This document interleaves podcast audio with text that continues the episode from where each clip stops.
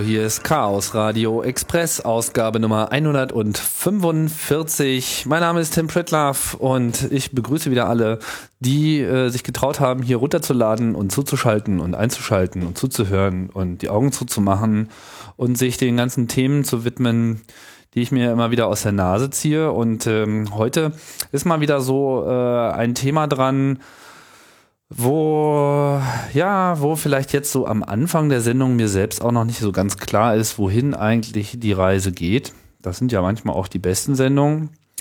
Kurz gesagt soll es gehen irgendwie um Musik, aber eigentlich auch um Programmierung und sehr viel mehr noch um die Verbindung dieser beiden Disziplinen, wobei es mir weniger um Musik als solche geht, sondern vielleicht eher generell die Auseinandersetzung, die künstlerische Auseinandersetzung mit hm, schönen Sachen. Das kann Musik sein, das kann aber auch genauso gut grafisches Zeug sein. Musik hier ist so ein bisschen der Aufhänger, weil das steht auch im Mittelpunkt und im Zentrum von meinem Gast und das ist Manuel, Manuel hallo. Odendahl, hallo, auch bekannt als, als Wesen. Ähm, und ja, du machst Musik unter anderem, du baust Hardware unter anderem, du programmierst auch, äh, du machst so allerlei Dinge und bist ja auch irgendwie Nerd, oder? Ja, auf jeden Fall. Also so fing das auch eh an, so mit zwölf irgendwie angefangen zu programmieren und dann erstmal. In welchen Topf bist du da gefallen? Na, mit Basic angefangen, auf dem DOS-PC. Okay. Also die, die erste Entwicklung, dann kam gleich auch ziemlich schnell Linux. Mhm. Und danach habe ich angefangen, Informatik zu studieren. Dann kam irgendwie alles auf einmal. So gerade die theoretische Informatik, tausend Programmiersprachen, gerade bisschen obskurere Programmiersprachen. Lisp ist irgendwie so mein Hauptteil und dann Assembler und C++ und eigentlich so. Hast du dieses Studium auch äh, abgeschlossen? Ja, das ist noch so ein bisschen in der. Das, also ich habe ich hab sehr, sehr, sehr, sehr tiefgehend studiert, so, aber Eigentlich dürfen ja hier nur Leute äh, rein, die irgendwie auch ein abgebrochenes Informatikstudium haben. ja, genau. ja, das wird, äh, das ist noch in der Schwebe so. Ja. Das ist ja äh, auch schon mal eine ganze Menge. Also du bist, sagen wir mal, äh, unterstelle ich dir jetzt mal, du bist eigentlich auf einem relativ tiefen Level so mit den Dingen vertraut. Irgendwie. ja, das Systemprogrammierung. Der, der, Anfang war dann, ich habe dann auch Ewigkeiten Unix und Wechsen, Wechskisten gesammelt, bin dann darüber auch auf den CCC gestoßen und habe das alles ziemlich, ziemlich intensiv betrieben. Bis hm. ich dann irgendwann mal so einen so so einen ziemlich starken Lebenswechsel hatte und dann angefangen habe, Musik zu machen erstmal. Und erst so, ja, das war irgendwie ein, ein schwerer, schwerer Moment so im Leben. Das und, gibt's manchmal so. Ja, das gibt's manchmal. Und dann war erstmal irgendwie Hacken nicht so wirklich drin. Und dann habe ich mich erstmal auf Musik konzentriert und äh, auch, also da auch elektronische Musik natürlich, auch ziemlich lange Zeit Jazzbass gespielt. Mhm. Auch ziemlich intensiv und erst dann langsam wieder so zur technischen Bastel. Was ist denn ein Jazzbass? Äh, na, Bass spielen, also elektrisch, elektrischen Bass, aber in einer, in einer Jazzband. Das sind so ein bisschen so die, die Ninja-Kung-Fu-Skills die so beim Hacken da sind, das ist so die, das Musikpendant dazu, dass du halt enorm viel Theorie haben musst, aber es gleichzeitig auch alles irgendwie live sofort irgendwie anzuwenden ist, was du so. Enorm viel Theorie haben musst, um diesen Bass zu spielen. Um Jazz zu spielen allgemein. Du musst auf halt dem Bass oder auf generell. Auf dem Bass um oder generell um, um Jazz zu spielen. Und da, da hat der Bass dann wieder so eine, so eine besondere Rolle, weil du da eher nicht so im Vordergrund stehst aber immer so im Hintergrund. So die Systemprogrammierung vom Jazz ist dann Bassspielen so ein bisschen. Du bist halt irgendwie.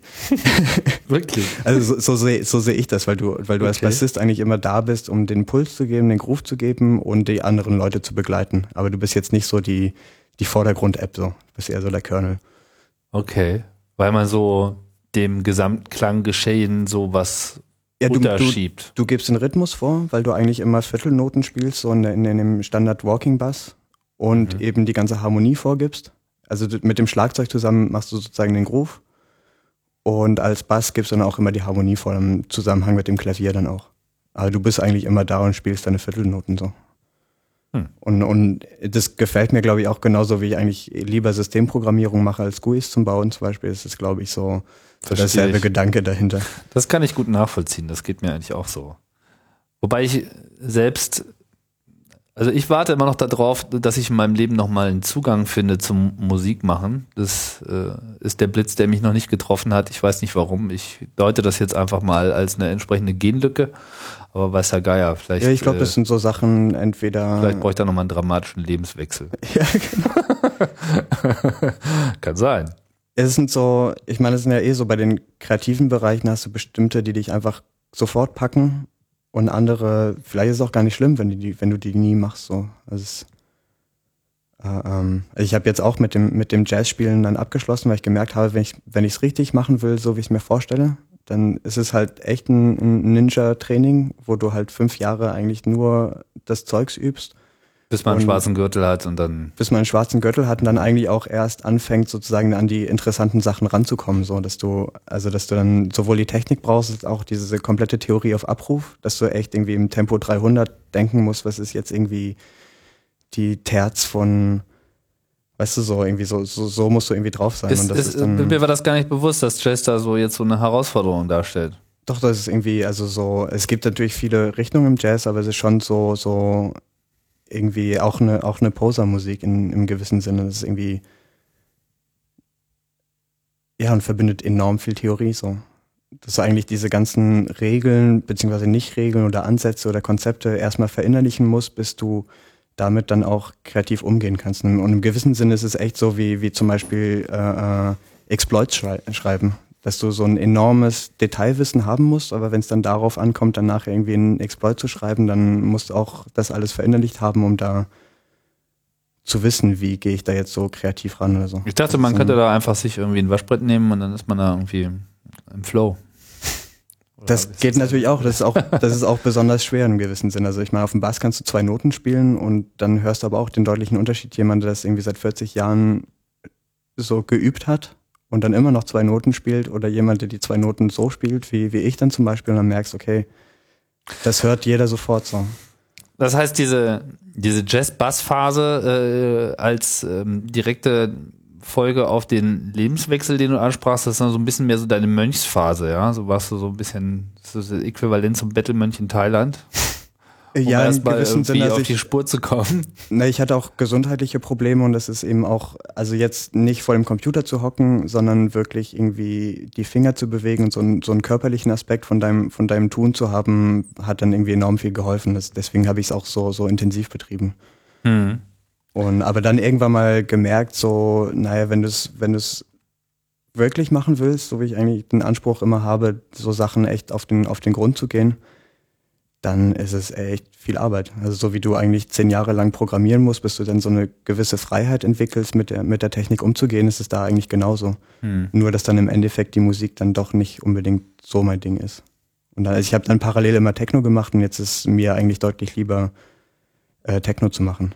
Und das mhm. lustigerweise auch genauso anspruchsvoll ist, wie der Jazz ist, wenn du, wenn du da einfach, weißt du, du kannst dann einfach in die Tiefe bohren, bis du, bis du zu den inter interessanten Sachen kommst. Jetzt bist du aber dann sozusagen auf der Technospur gelandet. Das ist dann doch schon eher dein Ding. Ja, im gewissen Sinne schon. Also mhm. ich finde es auch einfach, weil der Jazz vielleicht auch seine größte Entwicklungsphase hinter sich hat zum Beispiel. Dass da, dass da nicht, also zumindest nicht für mich sehe, wo die interessanten Sachen unbedingt herkommen, die, die es auf jeden Fall in der, in der elektronischen Musik oder besonders im Techno irgendwie im Moment ziemlich gibt, wo, wo halt jedes Jahr ein nicht einen Paradigmenwechsel bringt, so, aber wo du merkst, die Suche geht auf jeden Fall weiter und die und ist deutlich interessanter. Also ich denke, das war beim Jazz dann in den 30ern, 40ern, 50ern, 60ern und danach war es dann, also für mich, äh, dann nicht mehr unbedingt so, so spannend. Das heißt, das Technofeld findest du auch deshalb äh, eine Herausforderung, weil dort viel neu, neu erfunden wird nach wie vor. Ich ja. meine, ich hatte ja hier auch mit äh, Tanit vor einigen Ausgaben so mal die Geschichte des Techno äh, versucht ein bisschen zusammenzufegen. Und muss sagen, den, den Aspekt, so wie geht's jetzt weiter, den haben wir dann gar nicht so sehr äh, vertieft. Vielleicht mal ganz interessant da äh, anzusetzen. Wo siehst du denn da so die Entwicklung? Also was, was für eine Art Diversifikation und Evolution und Weiterentwicklung findet denn da statt? Also auf welcher, welcher Ebene sind das? Klänge, äh, na, Klänge die Rhythmen auf, sind ja nun. nee, die Rhythmen sind, sind eigentlich die gleichen. Äh, ne? aber da, also auf, eigentlich auf ziemlich jeder Ebene. Ich denke, was mich besonders interessiert, ist, dass eben äh, es noch nicht wirklich klar ist, wie man Techno überhaupt live spielt. Also es war ja lange einfach nur Platten auflegen, was ja auch ein, ein, gewisses Instrument in sich ist. Und da kannst du auch, also merkst du auch sofort, ob du einen guten DJ hast oder, oder nicht einen guten DJ hast. Mhm. Ähm, dass es aber jetzt langsam mit der ganzen technologischen Entwicklung auch möglich ist, äh, deutlich äh, äh breiter Techno live zu spielen. Es gab es von Anfang an, dass du deine, dass du deine 909 und deine 303 auf die Bühne geklatscht hast und damit rumgedreht hast.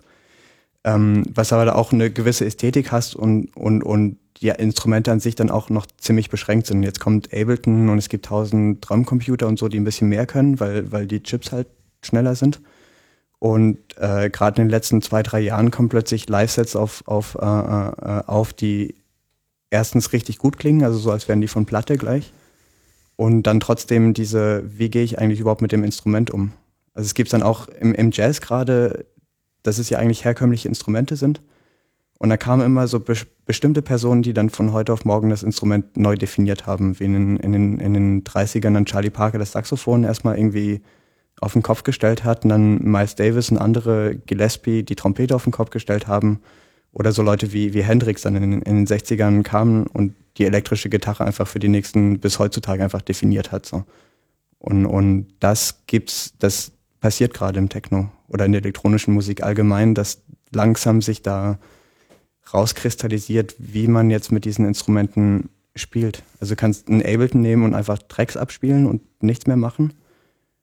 Und und äh, du kannst es aber auch ganz, äh, ganz anders gestalten. Und, und da ist eben das Ding, dass das Instrument an sich nicht mehr vorgegeben ist, wie bei einer Gitarre, hast halt sechs Seiten und dann kommt es auf deutlich kleinere Details an, sondern dass du da auch äh, ähm, die komplette Art, wie du, was Musik eigentlich ist und was das Live-Spielen eigentlich ist, auch umdefiniert wird. Mach das mal ein bisschen konkreter. Also was, was, was, was, was ändert sich da? Ich meine, so die Wahrnehmung ist natürlich immer gut, da hat man dann so das Programm und da hat man dann, dann diese Spuren und da plärren dann halt irgendwie die Töne raus und der eine hat so die besseren Klänge, der andere nicht. Das, also es fängt zum Beispiel einfach davon ab, was nehme ich für Loops zum Beispiel in meinen Ableton. Also im Ableton ist so ein Programm, mit dem du verschiedene Audioschleifen abspielen also kannst. Ableton Live, um genau Ableton zu sein. Live, genau. Was hier übrigens auch gerade äh, zum Einsatz kommt, aber es wird von mir eher vergewaltigt hier als äh, ja, plumper Multitrack-Recorder. Da siehst du ja, wie, wie vielfältig das eigentlich ist. Und ja. dann ist die Frage, lasse ich jetzt zum Beispiel einfach komplette Songs als Schleife ablaufen und leg die übereinander, so als welchen DJ und kann dann aber eben acht aufeinander legen zum Beispiel ohne dass sie auseinanderlaufen? Oder nehme ich jetzt zum Beispiel immer nur zwei Beat Loops mit einem Klang und lege die übereinander? Oder schließe ich ein Keyboard an und spiele dann noch eine Synthesizer-Linie dazu? Also es ist dann immer äh, ähm, sowohl ästhetisch getrieben, was, was mache ich eigentlich für Musik? Mache ich jetzt Musik, wo, wo es auch Solos gibt? Oder mache ich Musik, die nur aus zwei Bassdrums besteht? Und, und danach muss ich ja auch immer überlegen, wie sehr beschränke ich mich, weil du dich live beschränken musst also auch beim Jazz übst du eigentlich die ganze Zeit, damit du live nicht mehr drüber nachdenken musst, äh, was für eine Tonleiter, was für ein Song und so weiter kommt. Das muss alles unterbewusst laufen. Mhm. Und, und, und diese Entwicklung passiert gerade bei der elektronischen Musik und jeder sich so ein bisschen zurechtlegt und bestimmte Sachen funktionieren gut, andere funktionieren nicht so gut. Und mh, mm, aber es merkt man, also ein, eins der, das passiert gerade, das weiß eigentlich noch nicht so jeder Bescheid und es kommen immer neue Instrumente auf den Markt und, und ähm, ähm, ist noch, ist interessant so auf jeden Fall. Und, und ich habe dann für mich sozusagen jetzt meinen eigenen Weg gefunden ja. und verfolge den jetzt, weil ich merke, das geht richtig tief und so wirklich viele in der Richtung machen es nicht, dass ich halt nur mit einem Drumcomputer versuche, so eine Klangqualität wie vom Platte und auch so eine, eine, eine, eine ähm, na, so eine Tiefe von, den, von der Klangästhetik zum Beispiel auch zu erreichen, was nicht was schwer ist, wenn du zum Beispiel nicht die Möglichkeit hast, einfach vorproduzierte Sachen laufen zu lassen. Also ich muss, wenn ich nichts tue, dann wiederholt sich der letzte Takt einfach. Mhm. Und das, beim Techno ist es halt nicht so, obwohl es so klingt, dass sich immer dasselbe läuft, ist eigentlich immer so eine, eine totale Entwicklung irgendwie klanglich gegeben und dann und, und diese Art zu spielen, irgendwann habe ich halt gesagt, mit dem Computer komme ich echt nicht zurecht, weil es klingt immer irgendwie unspannend und wenn ich dasselbe Set dann zweimal spiele, dann klingt es gleich und dann langweile ich mich auch und dann frage ich mich, was ich hier eigentlich überhaupt auf der Bühne tue. ähm, wie du es dann nachher zurechtlegst. Und so wie ich das jetzt mache, wo ich echt dauernd am Schrauben und am Rotieren bin, das gefällt mir ganz gut so, dass ich dann. Das heißt, es ist auch eine Frage des User-Interfaces eigentlich an der Stelle. Auf du sagst Fall. mit dem Computer, also die Musik kommt am Ende äh, immer noch aus dem Computer, du hast deine Klänge, deine Samples, dein Arrangement, das liegt im Rechner vor. Ja, und gerade live, also Ableton Live hat dann auch seine ganz eigene Art, dir das dann rüberzubringen. Mhm. Und da gibt's dann auch wieder vollkommen andere Ansätze. Ähm, aber es ist total, total breit so. Also ich, äh, wenn du, wenn du ein herkömmliches Instrument nimmst, auch ein Klavier, dann drückst du auf eine Taste, dann kommt ein Klang raus. Und viel mehr ist es eigentlich nicht, ne? Und beim Computer kannst du sagen, ich drücke auf K, dann passiert halt das, oder ich drücke auf K, dann geht der Ton aus, oder ich drücke auf K, dann geht der Delay auf. Das kannst du dir alles zurechtlegen und dann und viele, viele dieser Möglichkeiten sind vielleicht auch nicht so spannend, wie sie erstmal erscheinen. Es ist immer so, so, ein, so ein sehr komischer Grad irgendwie, wie das, wie das äh, äh laufen soll. Ja, wo ich äh, jetzt drauf hinaus äh, wollte, ist ja, gibt ja schon seit längerem, ähm, na, ich fange mal anders an. Wenn ich äh, so zurückdenke, wie ich so vor, mh, hm, wann fing das so an? Naja, ich würde sagen so vor 15, 20 Jahren, wie sich das so abgezeichnet hat mit den Computern. Nicht? Also die Leute, die ja von Anfang an so ein bisschen tiefer drinstecken, für die war ja irgendwie klar, mehr oder weniger wird irgendwie alles in den Computer hinein migrieren. Und äh, es gibt da verschiedene Dinge, die sind geradezu prädestiniert, dort zu landen und Musik gehörte definitiv dazu. Ja, ich war, die CD war ja schon da, also digitale Musik in dem Sinne war schon geboren, dass das Ganze irgendwann auf der Festplatte landet, das war dann irgendwie ein No-Brainer. In der Musik, ähm, also in der Musiktechnik hat sich ja dann auch schnell der Sampler entwickelt, Oder die, der das die, dann gemacht hat. Die digitale Soundverarbeitung, so dass du dann nicht genau und so weiter. Und äh, für mich war das irgendwie absehbar, dass dann in dem Moment, wo die Rechner dann einfach genug Saft haben, um dann sowieso auch alles in sich aufzunehmen, dass es, dass die Diversifikation an der Stelle dann eigentlich nur noch sein kann. Einerseits natürlich das User Interface, aber andererseits auch die Möglichkeit eben der Programmierung, also eine Flexibilität dadurch reinzubringen, dass man eben nicht mehr so linearen Bedienungsfolgen da nur gehorcht, sondern dass man eben auch anfängt, das Ganze umzusetzen. Interessanterweise hat es in meiner Wahrnehmung vor allem erstmal das grafische Feld erobert. Wenn man sich anschaut, was halt äh, algorithmische Grafik äh, so hervorgebracht hat über die Zeit. Ich meine, es fing so an mit Apfelmännchen, äh, nicht wahr?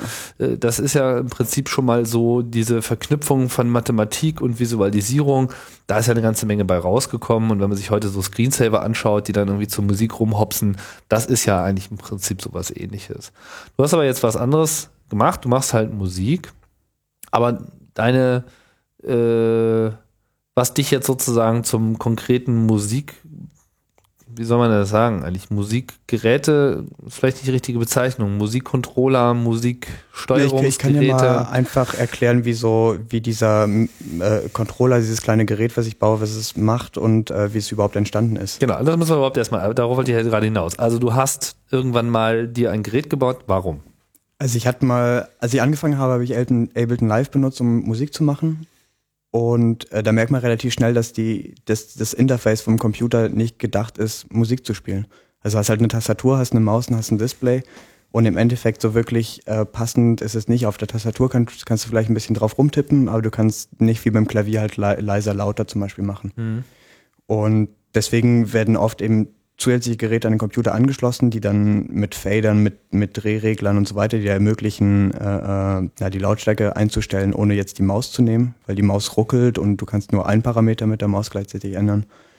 Ähm, und das erste, was ich mir mal gebaut habe, so in meinem, in meinem Elektronik-Fieber, war ein riesiger MIDI-Controller mit 48 Potties und 1000 Tasten und alles so einer riesigen großen Holzkiste drin. Und dann auch schnell gemerkt, so bei jedem Gig gehen halt drei Potties mehr kaputt und ich muss mir jedes Mal überlegen, wie ich das umsetze, aber es war so der, der erste Ansatz irgendwie. Okay. Aber du wolltest im Prinzip Total Control haben. Ich wollte Total Control haben und es ist auch immer eine der Gefahr, wenn du halt programmieren kannst und Musik machst, dass du immer ein bisschen zu weit denkst.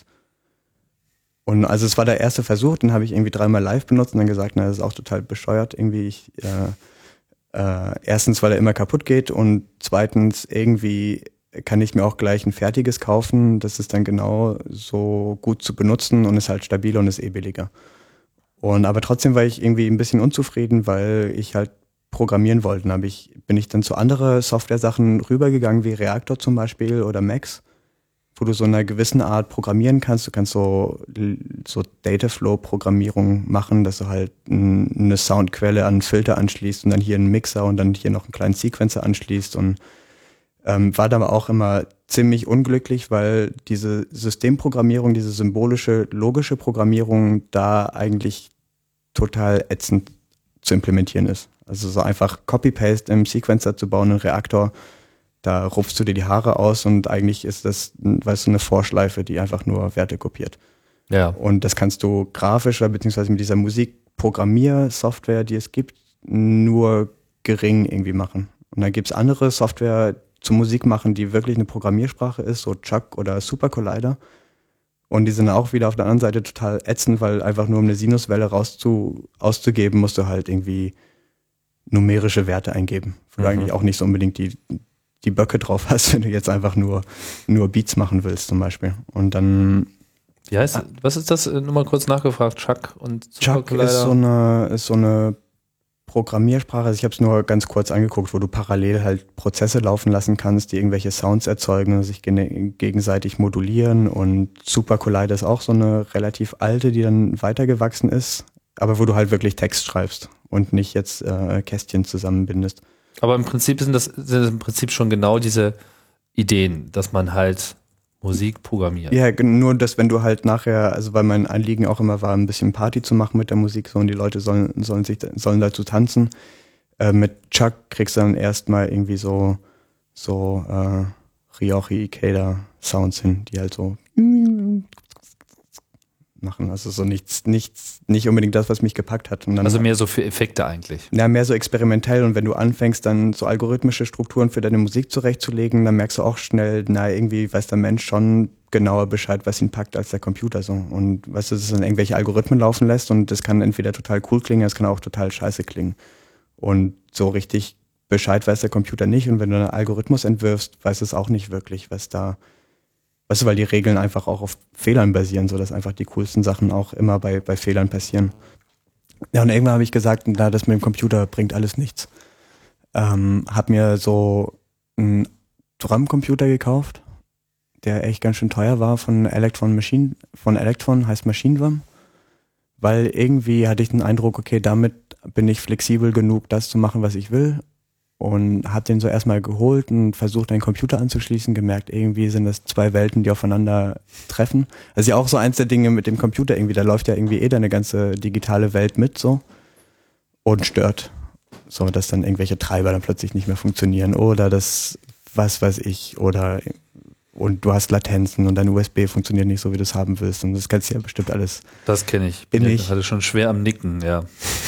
und so, so gerade wenn du dann in Clubs spielst, willst du dich eigentlich nicht zehn Minuten vor dem Gig damit beschaffen, befassen, wo jetzt gerade dein Soundkartentreiber hingegangen ist, sondern du willst äh, auf die Bühne gehen und irgendwie noch um kurz einschalten und kurz noch entspannen, bevor es losgeht. So, weil genau. beim, ähm, und da habe ich irgendwann mal gesagt, okay, ich mache jetzt meine Musik nur noch mit diesem einen Synthesizer, den schleppe ich an, den schalte ich an, tue die zwei Audiokabel rein, fertig so. Das ist so das, was ich brauche. Und das habe ich dann ganz angefangen. Ganz ohne Live und ganz ohne. Ganz ohne Live, ganz ohne anderes. Da hast du nur ein kleines Textdisplay und du kannst nichts anderes machen als Musik. Aber dafür hast du auch 16 Knöpfe, die für die 16 Tracks da sind. Du hast acht Regler, die für die acht Parameter da sind.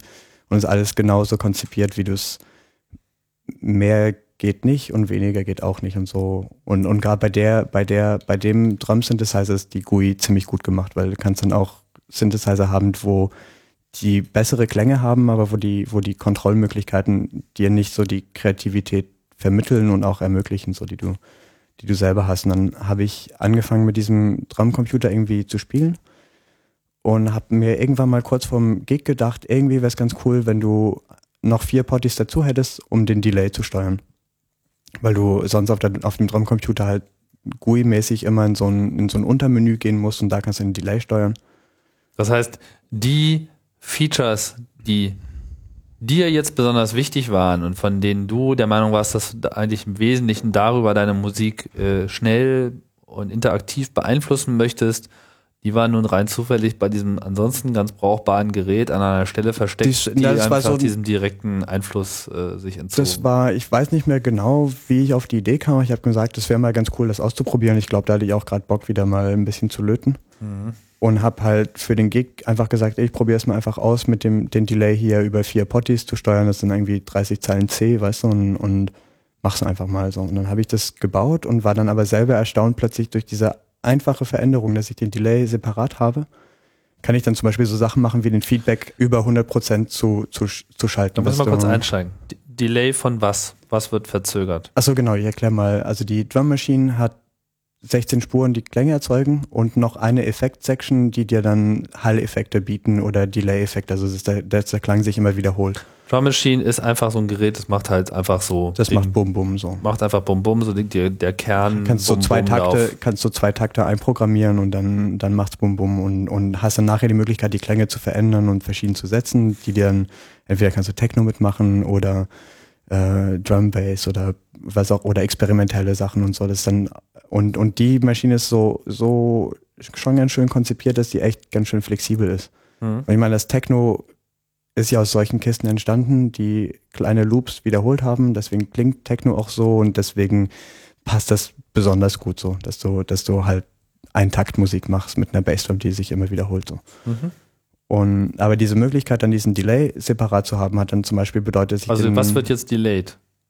kannst sagen, ich habe einen Chordklang und der macht dann irgendwie anstatt nicht nur bum, macht halt bum, bum, bum, bum. Das kannst du immer einstellen, kannst halt immer so einen Cent in den Delay reinstellen, dass es der Klang jetzt auch einen Hall draufgelegt kriegt. Okay. Hall.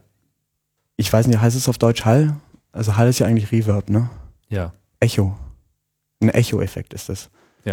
Weil das Ähm. Delay ist ja einfach erstmal nur eine Verzögerung. Ich dachte jetzt, dass einfach dann die Takte Achso, nee, später das heißt äh, kommen oder nee, nee, so. das heißt dann, das ist ja Delay, weil da so eine Verzögerungslinie drin ist, die den Sound aufnimmt und dann nochmal loopt Mhm. so. Und ähm, dadurch hatte ich dann plötzlich die Möglichkeit, den Feedback höher zu stellen, dass der Klang halt nicht immer leiser wird und irgendwann mal verschwindet, sondern immer lauter wird. Und ich weiß, wenn er anfängt zu laut zu werden, brauche ich nicht in dieses Untermenü zu gehen, sondern kann einfach den Regler nach unten drehen. Mhm. Und dann, dadurch habe ich angefangen, immer so ein bisschen rumzuspielen und dann plötzlich gemerkt, jetzt kann ich mit dem mit diesem Effekt plötzlich Flächen bauen, ich kann kleine komische Geräusche bauen, ich kann Polyrhythmen bauen, das mir eigentlich nur dadurch möglich wurde, dass ich halt diese vier, vier zusätzlichen Regler hatte. So. Mhm. Und, aber das war mir vorher eigentlich nicht wirklich klar, dass es geht. Und das hat sich dann so sehr in meiner eigenen Musik auch zu, zum, zum richtigen Instrument entwickelt, also weil, weil man den echt organisch schön immer bestimmen kann. Also ich spiele dann nachher auch gleich irgendwie so ein, so ein kleines Beispiel, wie sich das anhört, dass du dann äh, richtig Spaß hast. Du musst es auch ein bisschen üben, weil du kannst richtig schnell auch Scheiße bauen. Aber es hat sich dann zu so einem richtigen Instrument zusätzlich zu dem, der halt schon vorgegeben war, irgendwie entwickelt. Und das war dann, eigentlich spiele ich jetzt, wenn ich live bin, eigentlich oft am Delay rum. Mhm. Ähm, weil es einfach, weil ich es geübt habe, ich kann das jetzt immer ganz gut und weiß auch, wenn ich das Rad dre- drehe, dann entwickelt sich das so und es klingt cool. Aber es war diese ganz kleine Veränderung irgendwie. Ich habe nur vier, vier Regler und dann habe ich das im, in so einem Forum gepostet und da haben so ein paar Leute gesagt, na, bau mir auch mal ein, das klingt ziemlich cool. Und dadurch wurde es dann plötzlich irgendwie immer professioneller und irgendwann habe ich gesagt, das bringt jetzt gar nichts, irgendwie so zehn Unikate da irgendwie mühsam herzustellen, sondern mach mal gleich irgendwie eine, eine Firma draus. Aber Wenn du am Rad drehst, mal, dann klingt es cool. Ja, das kenne ich auch. aber ich, ich, Ich drehe ich auch kann ja manchmal mal, schön am Rad. So, um das nochmal so äh, technisch kurz bevor, Ne. du hast jetzt ein paar Beispiele oder was, ich um das mach mal einfach so ein bisschen. Beispiel von so einem Live-Set, wo man auch hört, wie man, was für Flächen man im Delay ja, okay, mach mal, spiel mal ein. Jetzt gibt's ja mal ein bisschen. Ähm, Jetzt genau, das ist mal jetzt so, so eine mal- Probeaufnahme und ähm, irgendwann kommt auch der, der Echo so zu tragen. Bitteschön, der Herr. Wie viele Spuren sind das jetzt? Ähm, es sind zwei Synthesizer, insgesamt 22 Spuren, aber es müssten jetzt eigentlich zwei laufen, glaube ich. Also eine wieder aufgenommen vom Rest. Die Hi-Hat hört man, jetzt kommt der Sub rein. Und ähm, ich kann mal vielleicht ein bisschen vorscrollen, weil kommt irgendwann so Delay-Orgie in der Mitte. Jetzt hört man den Delay zum Beispiel. Dieses. Genau, es wiederholt sich immer und wächst dann an und weißt du, und verschwindet jetzt so langsam und so. Das sind alles Sachen, die ich dann live eindrehe. Wenn ich nichts mache, wiederholt sich es einfach ohne Veränderung. Ja. Und dann merkst du, jetzt geht er so langsam weg und ist eigentlich nur noch so als Neues da. Ja. Aber trägt so zur allgemeinen Dichte des Klangs irgendwie bei. Und dann kannst du natürlich auch irgendwie ziemlich extrem benutzen, das dann einfach irgendwie. Äh, jetzt kommt er auch wieder und wird dann irgendwie enorm wachsen oder. Ja, verstehe. Und, ähm, und äh, das war jetzt so der, der erste Anfang, wo ich gemerkt habe, okay, anstatt jetzt irgendwie 48 Felder zu nehmen und damit irgendwie irgendwas zu steuern, vier reichen eigentlich, wenn die vier das bringen, weil du, du hast ja eh nur zwei Hände, du kannst eigentlich nur an zwei Knöpfen drehen. Ähm, auf, dass du dann, dass du dann, wenn du dir das genau überlegst und oder nicht genau überlegst, aber auch viel ausprobierst, dann bleiben so ein paar Sachen hängen, die diese Tiefe von dieser, von dieser Delay-Steuerung hatten. Und, und, und da habe ich dann, da, da kam dann irgendwie das ganze Technische wieder zu, zu tragen, weil eigentlich kannst du, jetzt gehe ich mal vielleicht auch auf MIDI ein, was eigentlich MIDI so als, als Das, Protokoll also ist. das, ne? das, das Technische in dir sozusagen kam genau, der, der, zum der, Tragen. der, ne? der Hacker, der früher Kisten Genau, der Hacker, hat, der sozusagen auf on, on hold war. Ja, genau, das, darauf wollte ich jetzt auch zu äh, sprechen kommen. Also kurz gesagt, du hast äh, Musik äh, entdeckt oder wiederentdeckt, äh, hast dich dann da irgendwie reingesteigert, hast dann aber irgendwann bist du so ein bisschen an den User-Interfaces äh, verreckt. Das kenne ich hier auch äh, aus meinen ganzen Ne, Podcast-Experimenten nur zu gut äh, und äh, hast dann einfach ähm, ja quasi eigentlich dein eigenes User-Interface gebraucht, wenn man es mal ganz simpel nimmt. Das User-Interface, um an der Stelle in diesen Geräten Einfluss zu nehmen, die diese Geräte so selber erstmal gar nicht vorgesehen haben. Also sie es vorgesehen haben, weil es ist ja steuerbar, aber eben nur über MIDI. Äh, nur dafür gibt's halt nicht den passenden Regler oder die passende Taste, die in dem Genau. Moment eben angemessen wäre. und dann, Ähm, und dann das heißt, du hast ein merken, Gerät gebaut, was im Prinzip eigentlich nichts anderes ist als ein MIDI-Controller. Davon gibt's ja, Da gibt es Viele- viel Sand am Meer irgendwie. Genau. Und, und, aber es kommt dann darauf an, also viele kannst du auch echt extrem konfigurieren und mit Spezialfunktionen besetzen und so weiter. Aber im Endeffekt ist das erstens eine Komplexität an sich und es wird nie genau unbedingt deine Konzepte, die du gerade verfolgst oder sowas äh, ähm, erreichen. Weil also, also es- dieses Ding, dass du diese statische Konfiguration hast, welcher Knopf sendet welchen Parameter. Je nach Controller kannst du dann auch noch so Sachen machen, dass er sich halt in die anders in die umgekehrte Richtung bewegt oder nur einen bestimmten Range irgendwie erreicht. Das sind aber schon so die, die Advanced Controller. Aber du kannst jetzt nicht äh, äh, sagen, wenn ich den Fader bewege, dann bewegt er den Parameter so rum und den anderen bewegt er irgendwie in Inkrements von drei zum Beispiel. Also eigentlich so ganz total einfache Überlegungen, die aber nicht zu machen sind, es sei denn, du nimmst wieder deinen Computer und schreibst dir dann Max-Patch oder irgendwie ein Programm. Da hast du halt aber wieder die Problematik, dass du Latenz hast, einen Computer und du musst deine eigene Software starten und alles total anstrengend, gerade wenn du, ja, wenn du auf Tour bist. Und, und aber im Endeffekt ist ja so ein Controller ist ja auch nur ein Computer, so ein kleiner, ne? hm. Und äh, auch nicht besonders schwer zu programmieren im Endeffekt. Also es gibt dann schon haarige Details, aber für viele Sachen total easy, wenn du, also so gerade zum Beispiel so Sachen, ich habe das auf der Drum Machine, ich kann Samples abspielen und benutze das auch, um immer wieder den letzten Loop aufzunehmen. Und der ist dann einen Takt lang. Und ich kann den Startpunkt von dem Sample, also wo er anfängt zu spielen, einstellen. Das heißt, wenn ich ihn auf 0 setze, dann fängt er am Anfang an. Wenn ich ihn auf 64 setze, fängt er in der Mitte an. Und wenn ich zum Beispiel den Startpunkt größer setze als den Endpunkt, dann läuft das Sample rückwärts zum Beispiel. Mhm. Und das kannst du natürlich benutzen, um dein Sample in kleine Stücke zu zerschneiden, sodass er irgendwie nur noch eine Viertelnote davon wiederholt. Mhm. Aber das kannst du live nicht machen, weil du es halt nie hinkriegst, im Tempo die Knöpfe auf 32 zu drehen und dann wieder auf 64. Weißt du? Das kriegst du einfach mechanisch nicht hin. Das heißt, an der Stelle ist Software von- vonnöten.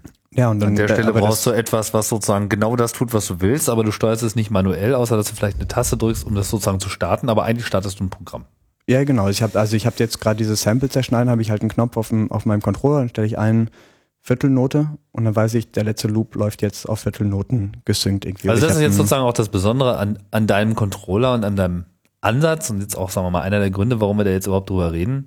Dieses Gerät ist jetzt nicht einfach nur ein weiterer MIDI-Taster und ich drücke auf eine Taste und dann kommt eine MIDI-Note, sondern drückst auf eine Taste und dann läuft in deine Software, die dann über MIDI ein komplexeres Makro abspielt, sozusagen, vielleicht Genau, auch noch in ja. Abhängigkeiten von anderen äh, Reglerstellungen, die dann eben das tut. Das heißt, der eigentliche Effekt, den du einbringst, indem du Parameter in Echtzeit beeinflusst, ist selbst programmiert, ist vorprogrammiert, ist parametrisierbar für sich.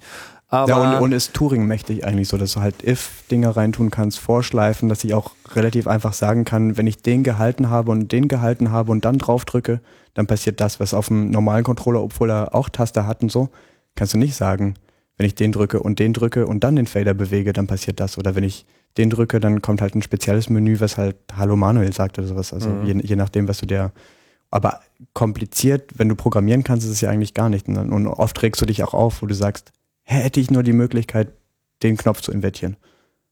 Weil die, weil die Hardware ist ja da so und der, der Chip ist ja meistens auch stark genug, dass er es auch ab kann. Also es gibt eigentlich nur die einzige Beschränkung, die du hast, ist, dass du nicht wirklich eingreifen kannst in das System. Und deswegen ist er jetzt auch, mein, mein, eigener jetzt auch Open Source, damit andere Leute die Möglichkeit haben, das zu, so zu gestalten, wie sie wollen. Mhm. Ähm, aber es ist dieser zwingende Punkt, dass eigentlich nur ganz, ganz kleine Details eine, einen riesen Unterschied machen. So.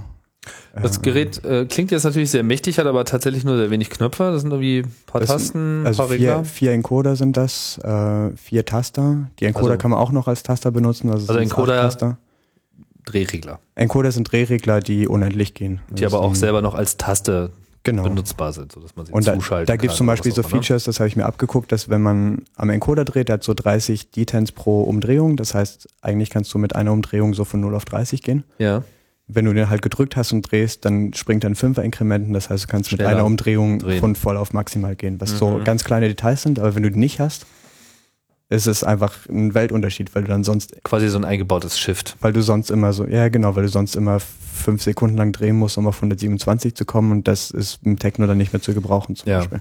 Mhm. Und äh, ähm, dann hast du noch ein paar Tasten.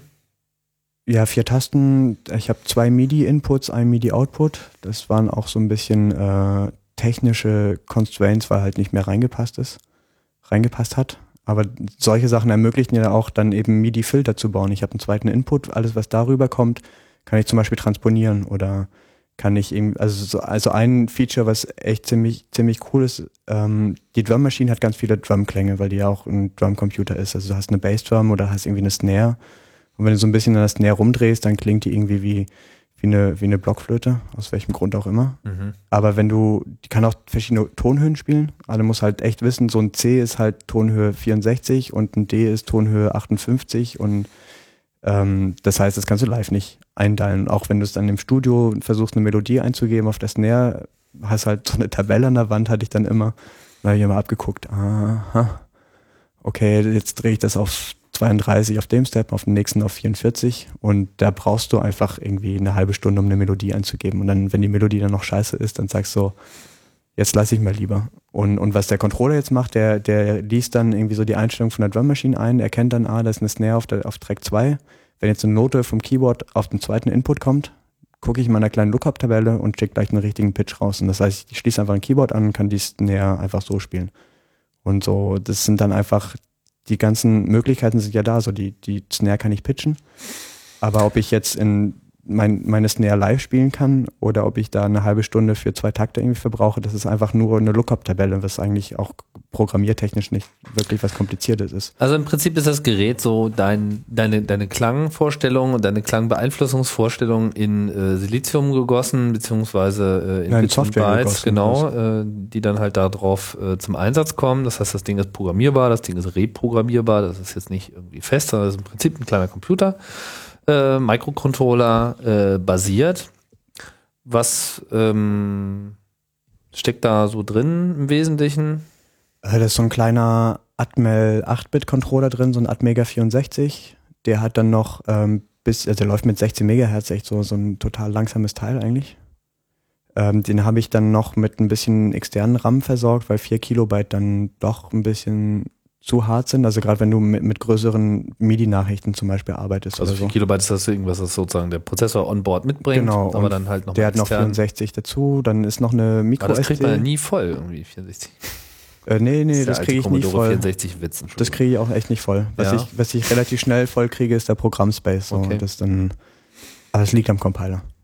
Der ist ganz böse. Mhm. Aber also auf jeden Fall eine ziemlich beschränkte äh, ähm, Plattform, hat auch nur so ein Textdisplay. Aber im Prinzip ist das so ein C64. So von Genau, der ja, Dimensionierung her. Also es ist nicht dieselbe Technologie, aber ich weiß nicht. Ja, so, so also Wahrscheinlich ist er schneller als ein C64, es oder? äh, ich denke ein bisschen Hat gering, keine Ahnung. Aber so, im Endeffekt Plus deine Tasten, das Ganze ist irgendwie in äh, ja, recht stabile Hardware äh, eingegossen. Wir haben Das ist ein ein ganz, ganz auseinandergeschraubt. wichtiges so. Kriterium. Und das so. ist äh, halt irgendwie dein Teil. Ähm, Und das, das, das kannst du dann am Computer anschließen. Da habe ich so eine kleine Software, wenn du nur User bist, weil, weil viele Musiker können halt nicht programmieren. Ich will jetzt auch nicht sagen, dass es einfach ist, das Ding zu programmieren. Ja. Du musst halt schon ein bisschen wissen, was du machst. Klar. Also ich wollte jetzt mal so ein bisschen mehr Mhm. darauf hinaus, wie ähm, gut, also ich meine, dein eigenes Gerät zu haben und dass das MIDI spricht, ich denke, das war dann ab dem Moment, wo du sagst, ich will selber beeinflussen, war das irgendwie klar. Das ist sozusagen die Konsequenz. Das Ja. User Interface von dem Gerät äh, taugt nicht, du willst was zum Anfassen haben, also musst du dieses zum Anfassen auch selber bauen. Programmierung, also das, sozusagen das war die auch gar nicht mal Entscheidung. dieses taugt nicht, sondern einfach, ich will auch ein bisschen zusätzlich ausprobieren, weil also taugt für die, also reicht dir nicht. Das Ja, meine genau, ich damit. ja. Nicht, nicht ist schlecht, sondern äh, ist für dich halt nicht genug gewesen. Deswegen brauchst du da äh, dein, dein eigenes Ding. Ähm, jetzt ist ja so, du hast ja, so wie du es erzählt hast, vor allem auch einen Software-Hintergrund. Ne? Das heißt, Hardware Ja. war Hardware in dem Sinne für dich dann auch, war so ein bisschen Learning by Doing an der Stelle. Ja, also ich hatte schon Embedded Programmierung gemacht so und ein paar Boards. Ähm, also als ich den Controller angefangen habe, da habe ich schon ein bisschen mehr Hardware-Erfahrung gehabt, aber, aber nichts so mit Geräte bauen. Ich habe dann immer so, so, so Schaltpläne für externe Firmen gebaut, so USB-Boards und, und so Zeugs, aber jetzt nicht, wie baue ich ein Gerät, was halt um, um äh, unter Strobolichtern mit, mit einem Glas Wodka daneben irgendwie äh, so die Nacht aushält. So, und das was, Mhm. äh, was auch bei vielen Controllern auch einfach auch so ein Problem ist, dass sie halt aus Plastik sind und dann und dann die ganzen Strapazen nicht überleben. Aber es kam so, das war alles so ein bisschen Learning by Doing. Das war auch eine ganz schön harte Zeit, muss ich sagen. Also erstens die ersten Prototypen zu bauen, die dann, dann habe ich auch so zehn kleine Geräte, so Prototype verschickt und dann auch gemerkt, na eigentlich kannst du es nicht verkaufen, weil das alles so krumm und irgendwie mit dem Handbohrer gemacht ist und, und so diese In- Industrialisierung, das war schon ein ganz schön harter Schritt so im, im letzten Jahr. Ich, es gab ja auch schon mal ein Chaos Radio Express zum Thema Microcontroller, wo wir dann so ähnliche Themen auch äh, tangiert haben. Radio Express 67 war das mit äh, FT0, da haben wir auch viel über so äh, Atmel, AVR und Mhm. so weiter gesprochen. Das ist im Prinzip derselbe Ansatz, den du hier auch äh, gemacht hast, bloß mit anderer Ausrichtung. Bei ihm ging es dann vor allem so ein bisschen um Licht und so, auch Ja. andere Sachen, aber äh, weniger jetzt um MIDI. Trotzdem, so MIDI äh, ist ja dann auch erstmal nicht ohne Komplexität. Das muss ja dann auch erstmal irgendwie alles richtig implementiert und gebaut werden. Hast du dich an irgendwelchen äh, Bausätzen äh, orientiert? Na, MIDI von der Elektronik her ist es relativ einfach, weil es einfach nur eine, eine, eine serielle Schnittstelle ist. Es ist zwar ein Stromkreis, das heißt, du brauchst so einen kleinen Chip, der Optokoppler heißt, um diesen Strom wieder in eine Spannung umzusetzen, aber im Endeffekt nimmst du dein Atmel, schließt da zwei Kabel an, hast du MIDI Mhm. und setzt die serielle Schnittstelle auf 31.250 Baud. Und, und das heißt so von der, auch von Auslesen und so weiter ist eigentlich echt nur serielle Schnittstelle, was so immer Tutorial Nummer zwei ist, so beim Mikrocontroller. Ähm, was dann ein bisschen komplizierter ist, ist erstens die MIDI-Nachrichten zu parsen, was so, so ein binäres Protokoll ist, mit äh, in den 80ern entworfen. Also ist dann auch in vielen Hardware-Synthesizern eh schon dabei. Eigentlich alle, die seit den 80ern gebaut werden, ist eh immer MIDI dabei. Deswegen ist es auch so eine de facto Standardschnittstelle geworden, dass auch immer noch die neuen Geräte so ein, so ein bisschen klobiges, langsames Interface drin haben. Mhm. Und die Schwierigkeiten sind dann eher, also erstens, wie parse ich das richtig, weil da gibt es schon so ein paar Hintertüren, die, die nicht unbedingt gleich ersichtlich sind. Äh, du hast so Sachen wie Running-Status, damit es weniger Platz verbraucht. Und dann gibt es Realtime-Nachrichten, die immer dazwischen funken. Dann hast du Sysex-Nachrichten, die so längere binäre Blobs sind, die darüber gehen. Äh, das musst du erstmal alles so ein bisschen parsen und das äh, ist nicht ganz ohne. Und hast aber natürlich nachher so die, die, die komplizierte Seite ist äh, immer so Sync, ist immer so ein bisschen das Leitthema bei, äh, bei generell, wenn du elektronische Musik machst mit mehr als einer Kiste. Ähm, dass du, dass du eine genaue Clock haben musst. Beim Techno ist es dann besonders fies, weil du eigentlich so wie wenn zwei Platten auseinanderlaufen, hörst du es sofort, wenn die Bassdrum ein bisschen zu spät kommt, dann phased sie und verschwindet im, im Stereofeld und so alles. Jetzt müssen wir, glaube ich, mal ein bisschen ähm, hier auch so ein bisschen mal so den, äh, den Blickwinkel ändern. Also klar ist, äh, Musik beeinflussen will und so weiter, alles ist irgendwie MIDI und so. Jetzt hast du ja schon so die ersten Schwierigkeiten dabei äh, auch Ja, ist so ein, so aufgezeigt. ein fieses technisches ich Ding find, so, ne? Genau.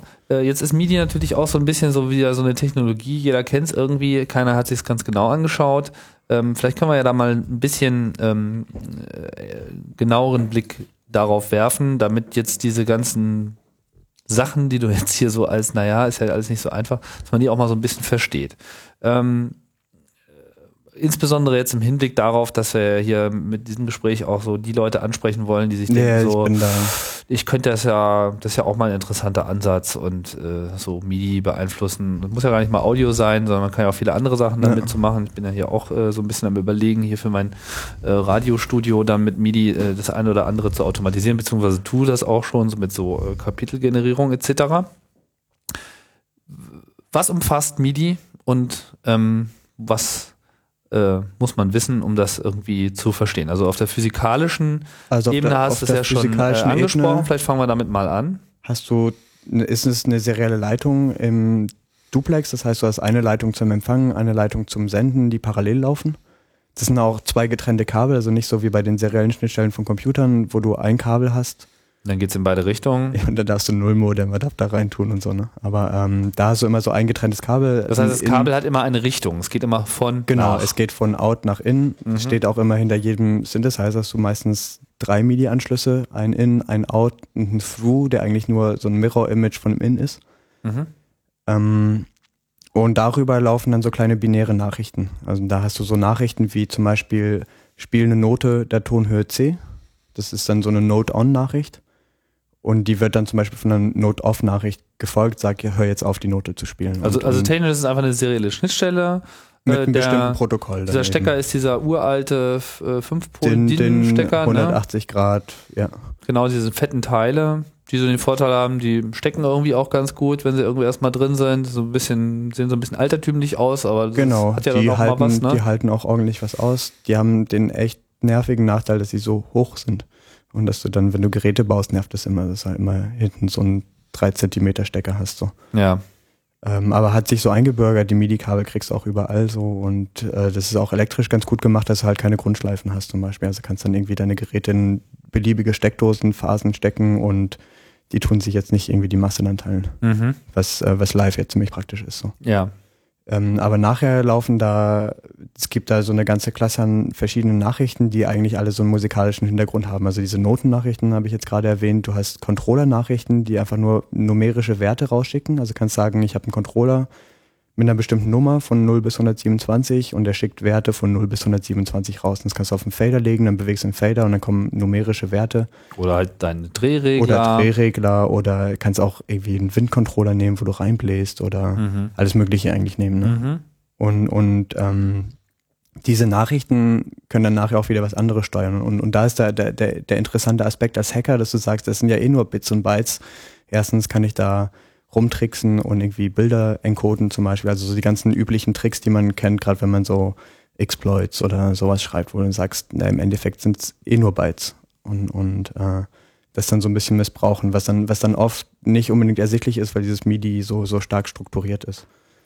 Aber bleiben wir noch mal ein bisschen bei, äh, Bei Technik MIDI, sich, MIDI ne? und wie das so äh, aufgebaut ist. Also was du ja schon äh, gesagt hast, also okay, wir haben eine serielle Schnittstelle, das heißt, da gehen dann so Bytes rüber und bestimmte Gruppen von Bytes gelten als einzelne Nachricht. Das Genau. heißt, jede Nachricht ist auch so für sich abgeschlossen und äh, ist sie zu Ende, dann beginnt danach wieder ein komplett neuer Kontext und man muss die Dinge äh, selber dann sozusagen interpretieren, wenn dann eben mehrere Sachen kommen, Ja. die sich auf das gleiche beziehen klassische Nachricht ist halt Note an, Note aus. Man muss sich das auch vorstellen, das ist so diese Zeit gewesen, da stand man so mit dem Keyboard auf dem äh, auf der Bühne so, dann ging dann so ein MIDI-Kabel zum Synthesizer, Genau. der halt die Töne erzeugt. Das heißt, das Keyboard macht eigentlich nichts anderes als Tastendruck zur Kenntnis zu nehmen.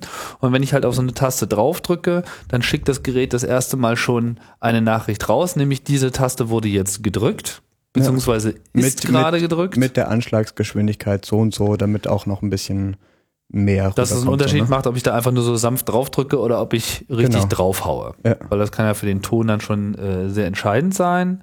Und wenn ich sie wieder loslasse, gibt's noch nochmal eine Nachricht. Das ist Genau. dann Note Off, das heißt, wurde losgelassen. Wurde losgelassen. Ganz Damit einfach. kann der Synthesizer dann den Klang irgendwie abschneiden oder langsam ausklingen lassen. Aber eigentlich kann er, also das dann offen so. Genau. Dann gibt's aber auch noch die Möglichkeit, dass man die Tasten dann auch noch drückt, während man sie gedrückt Ja, hält. da gibt's ne? dann auch eine spezielle Nachricht dazu, die heißt dann Aftertouch. Da gibt's dann auch verschiedene Arten von Aftertouch, ob das jetzt ein globales ist fürs komplette Keyboard oder ob es pro Taste ist. Ähm, da gibt's dann eigentlich so ganz viele kleine Untergliederungen, die je nach Synthesizer und je nach Keyboard oder wie auch immer irgendwie anders interpretiert werden. Da gibt's auch so, so, so, so immer so eigentlich so eine Spezifikationstabelle am Ende, die so vorgegeben ist. Wenn du MIDI unterstützen willst, dann musst du so eine, so eine Art Kreuzchen machen. Ich unterstütze die Nachricht und ich Ja. unterstütze die Nachricht. Ja, das ist dann in meinem Handbuch immer hinten drin zu finden. Genau. Und ich glaube, was ein bisschen hinderlich ist bei MIDI, dass, dass es so viele verschiedene Ansätze gibt oder nie, nie wirklich klar ist, was es genau ist, ist, dass die Spezifikation nicht offen ist. Also es gibt zwar, du kannst jetzt zwar zusammenmogeln aus tausend verschiedenen Webseiten, aber die eigentliche MIDI-Referenz, die musst du immer noch kaufen. Für, Ernsthaft? für 50 Dollar kriegst du irgendwie so ein fotokopiertes Spiralbuch.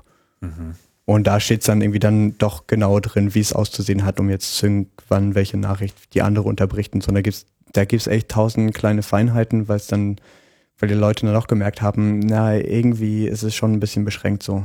Ja gut, aber bleiben wir tr- trotzdem noch mal so, ich würde ganz gerne einfach mal so ein bisschen den Umfang umreißen, damit einfach mal so ein bisschen äh, klar wird. So. Also jetzt erstmal so diese reinen, noch von aus dem Keyboard-Zeitalter, ich meine, das, das Zeitalter gilt im Prinzip immer noch, aber so, so von, dieser konkretes Gerät äh, Denke her, äh, nicht wahr, die haben dann immer noch dieses Rad dann an der Seite, dieses äh, Pitch Modulation Wheel, Wheel ne? und Pitch Wheel. Dafür gibt's dann auch noch eigene äh, Sachen. Ja.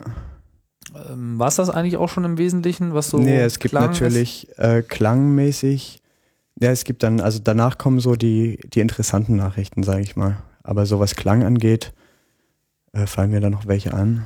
die interessanten Nachrichten. Ja, die interessanten Nachrichten sind dann äh, die erstens die Realtime-Nachrichten.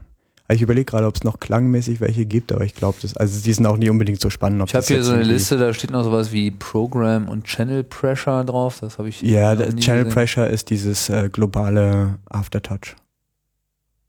Also Ah, du hast halt Keyboards, je nachdem wie das Keyboard gebaut ist, halt, entweder hast du halt so einen Drucksensor unter jeder Tasse, was halt furchtbar teuer ist und Ja. ein bisschen unhandlich, oder du hast so einen Drucksensor, der über das komplette Keyboard geht. Ah, verstehe. Weil ich kenne auch alle. wenige Gitarristen, die so drei Finger drücken können, dann noch von jedem Finger so die, die Lautstärke modulieren. Also das heißt, man stellt einmal ein, äh, alle Tasten, die ich jetzt drücke, sind so und so stark gedrückt. nee, ist einfach äh, von, der- von der Elektronik her so. Ist einfach so, so eine fette, Okay, aber warum gibt's das nochmal als eigenes? Äh, weil es dann auch? Controller gibt, die dann eben einzelne Tasten dann irgendwie modulieren. Also die Pressure dann abmessen kann. Okay. Oder, oder wenn du jetzt irgendwie einen Wind-Controller hast oder was auch immer, das kannst, kannst du dir eh auch immer zurechtlegen, was es jetzt wirklich bedeutet. Ja so. klar, na klar. Aber erstmal wollte ich davon ausgehen, was, was, ist, was sich mal jemand dabei gedacht hat, das Ja. überhaupt einzuführen, weil das ist ja irgendwie nah.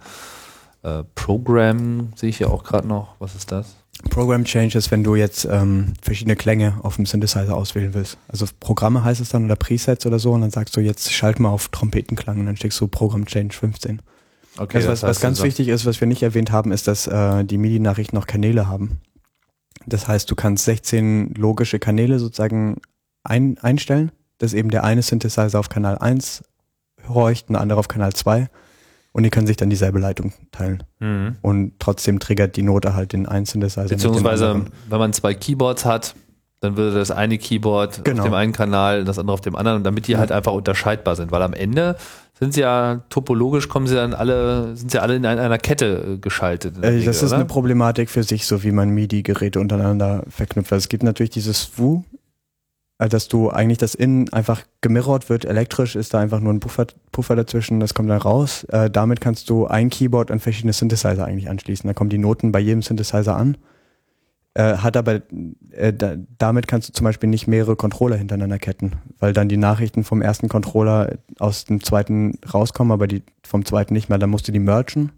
Bestimmte Controller können schon mergen.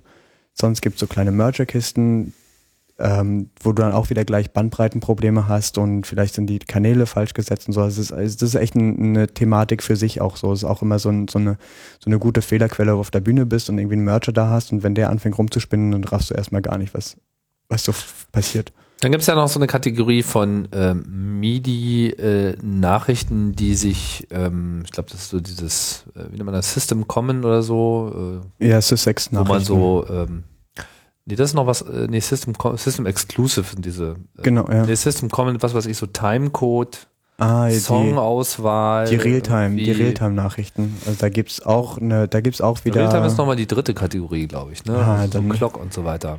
Ja, also es gibt Nachrichten, wo du Sequencer starten und stoppen kannst. Sequencer können so kleine, kleine, kleine Songs abspielen oder im Takt halt mitlaufen, irgendwelche Sachen machen. Da hast du immer so Kommandos wie starte, stoppe, Pause, Mhm. spring zu der Stelle. Ähm, da gibt's auch eine ganze Klasse Nachrichten. Also ich kenne die auch nie so ganz aus. Ja, okay, also das sind so im Prinzip so diese Sachen, so einmal das direkte Spielen, dann dieses äh, sequenzerartige Wähle Steuern, ein ja. Lied aus und so weiter, dass man das eben auch automatisieren kann. Da gibt's auch Erweiterungen, zum Beispiel wenn du Filmschnitt machst, wo du eigentlich keinen keinen Bock auf, auf äh, musikalische Tempoangaben hast, sondern einfach nur die Uhrzeiten, die Framezahl angeben kannst. Da gibt's dann auch so ähm, MIDI-Time. Aber was ich jetzt sehr viel äh, ja. spannender finde und für mich auch immer so ein Rätsel ist, sind halt diese ganzen Realtime-Sachen. Also gerade so, äh, es gibt so eine Nachricht Clock. Was äh, tut das und welche Rolle spielt das? Äh, die Clock wird benutzt, um verschiedene Geräte untereinander zu synchronisieren. Also es reicht ja nicht irgendwie Start und Stopp zu sagen, sondern die müssen ja auch in derselben Geschwindigkeit laufen. Äh, und zwar auch über eine längere Zeit hinaus. Ja. Und, und da, da reicht es auch nicht, irgendwie 120 BPM auf dem einen einzustellen, 120 auf dem anderen und dann Start zu drücken, Dann würden die einfach weil auseinander irgendwann laufen. laufen die halt auseinander. Mhm. Und deswegen wird die, die Clock-Nachricht benutzt, es äh, wird auf jeder 96. Note geschickt. Also es gibt eine Generell. Viertelnote, ist halt ein, ein Beat und dann gibt es 16. Noten 4 pro und dann 96. sind dann 6 pro 16. Das ist aber dann abhängig davon, was, was für ein Beat. Genau, wenn du halt hat- bei 120 BPM MIDI-Clocks rausschickst, dann brauchen die irgendwie so ein paar Millisekunden oder sowas, um da, um da, um da durchzugehen. Also es, äh, und, und darauf kannst du dich dann synchronisieren, die, die, diesen, diese Zeitspanne zwischen den einzelnen Clock-Nachrichten messen oder vielleicht auf jede einkommende direkt einfach nur den Sequencer um eins hochzuzählen zum Beispiel. Da gibt es verschiedene Ansätze, wie man das macht. Und damit kannst du verschiedene Geräte untereinander synchronisieren. Mhm. Und, und da, ähm, da hast du oft das Problem, wenn du einen Computer nimmst und dann schickt er ja diese Clock-Nachrichten auch rüber, die ja wirklich zeitnah ankommen müssen. So. Auf der seriellen ist ja kein Problem, wenn das Byte geschickt ist, dann ist es auch angekommen. Beim Computer ist dann immer das Problem, dass es noch über USB und über 5000 Layer, API-Layer im Betriebssystem durchgehen muss, bis es dann wirklich bei der Software ankommt. Und deswegen jittert es oft bei Computern. Ja, Also das ist, Timing äh, ist ein echtes Problem. Genau, das darf man sich gerne in Forums angucken. MIDI ist ja auch nicht ähm, besonders schnell, ne? Was war das? 38.000? Äh, 31.000 31.000. Bits pro Sekunde. Das heißt, so, so ein Byte braucht drei Millisekunden, wenn ich mich richtig erinnere. Das ist ja eigentlich schon eine ganze Menge Holz, ne? Das ist schon eine Menge Holz. Äh, Was, was aber gerne übersehen wird, ist eigentlich reicht das total, um einen Teil des Clock zu haben, weil der maximale Jitter eigentlich diese drei Millisekunden sind. Wenn halt gerade das Aber wenn ich Clock jetzt so zehn Tasten drücke, dann müssen die ja auch nacheinander die- die- geschickt werden. Die müssen aus, nacheinander geschickt werden. Äh, Aber ist dann- das ist dann die Frage, wenn du halt irgendwie zehn, zehn Notenakkorde spielst, dann könnte es dich vielleicht stören, aber beim Techno kommt das halt nicht vor. ähm, aber ja gut, das, aber so für, wenn für diese, richtiges Klavierspielen, wo ich dann irgendwie wirklich so mit beiden Händen äh, unterwegs bin, ist das ja eigentlich nicht genug. Ich meine, habe ich ja von der, das ist die der, Frage, der kleine Finger äh, links und der kleine Finger rechts liegen dann irgendwie 30 Millisekunden auseinander, das kann man ja schon deutlich hören. Das kann man wahrscheinlich deutlich hören, aber ich, also es hängt auch, ich weiß nicht, die Pianisten, die ich kenne, die auf MIDI spielen, die stört das eigentlich nicht so wirklich. Also erstens haben die dann nicht noch fünf andere Instrumente, die auf demselben Kanal rumspielen. Und, und äh, ich weiß nicht, ob so eine, ob so eine 20 Millisekunden Spanne wirklich äh, bemerkbar ist, wenn du, wenn du so spielst. Also bestimmt für bestimmte Perfektionisten wirklich, aber ähm, also ich so wirklich hat das noch nie, also das sind halt eher so, wenn du eine MIDI-Gitarre hast, wo dann komplett andere Latenzen entstehen, weil du erstmal die MIDI-Note von der Gitarre erkennen kannst. Da Mhm.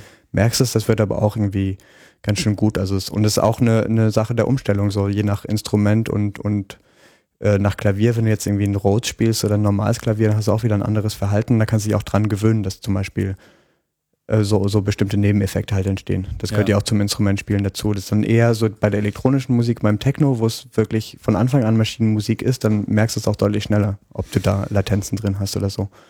Und eigentlich ist da, ist es eigentlich schön, dass ich dann Techno mache, weil ich dann äh, total akribisch darauf achte, ob jetzt meine Bassdrum drei Millisekunden zu spät kommt oder nicht, weil ich das, weil du es sofort hörst.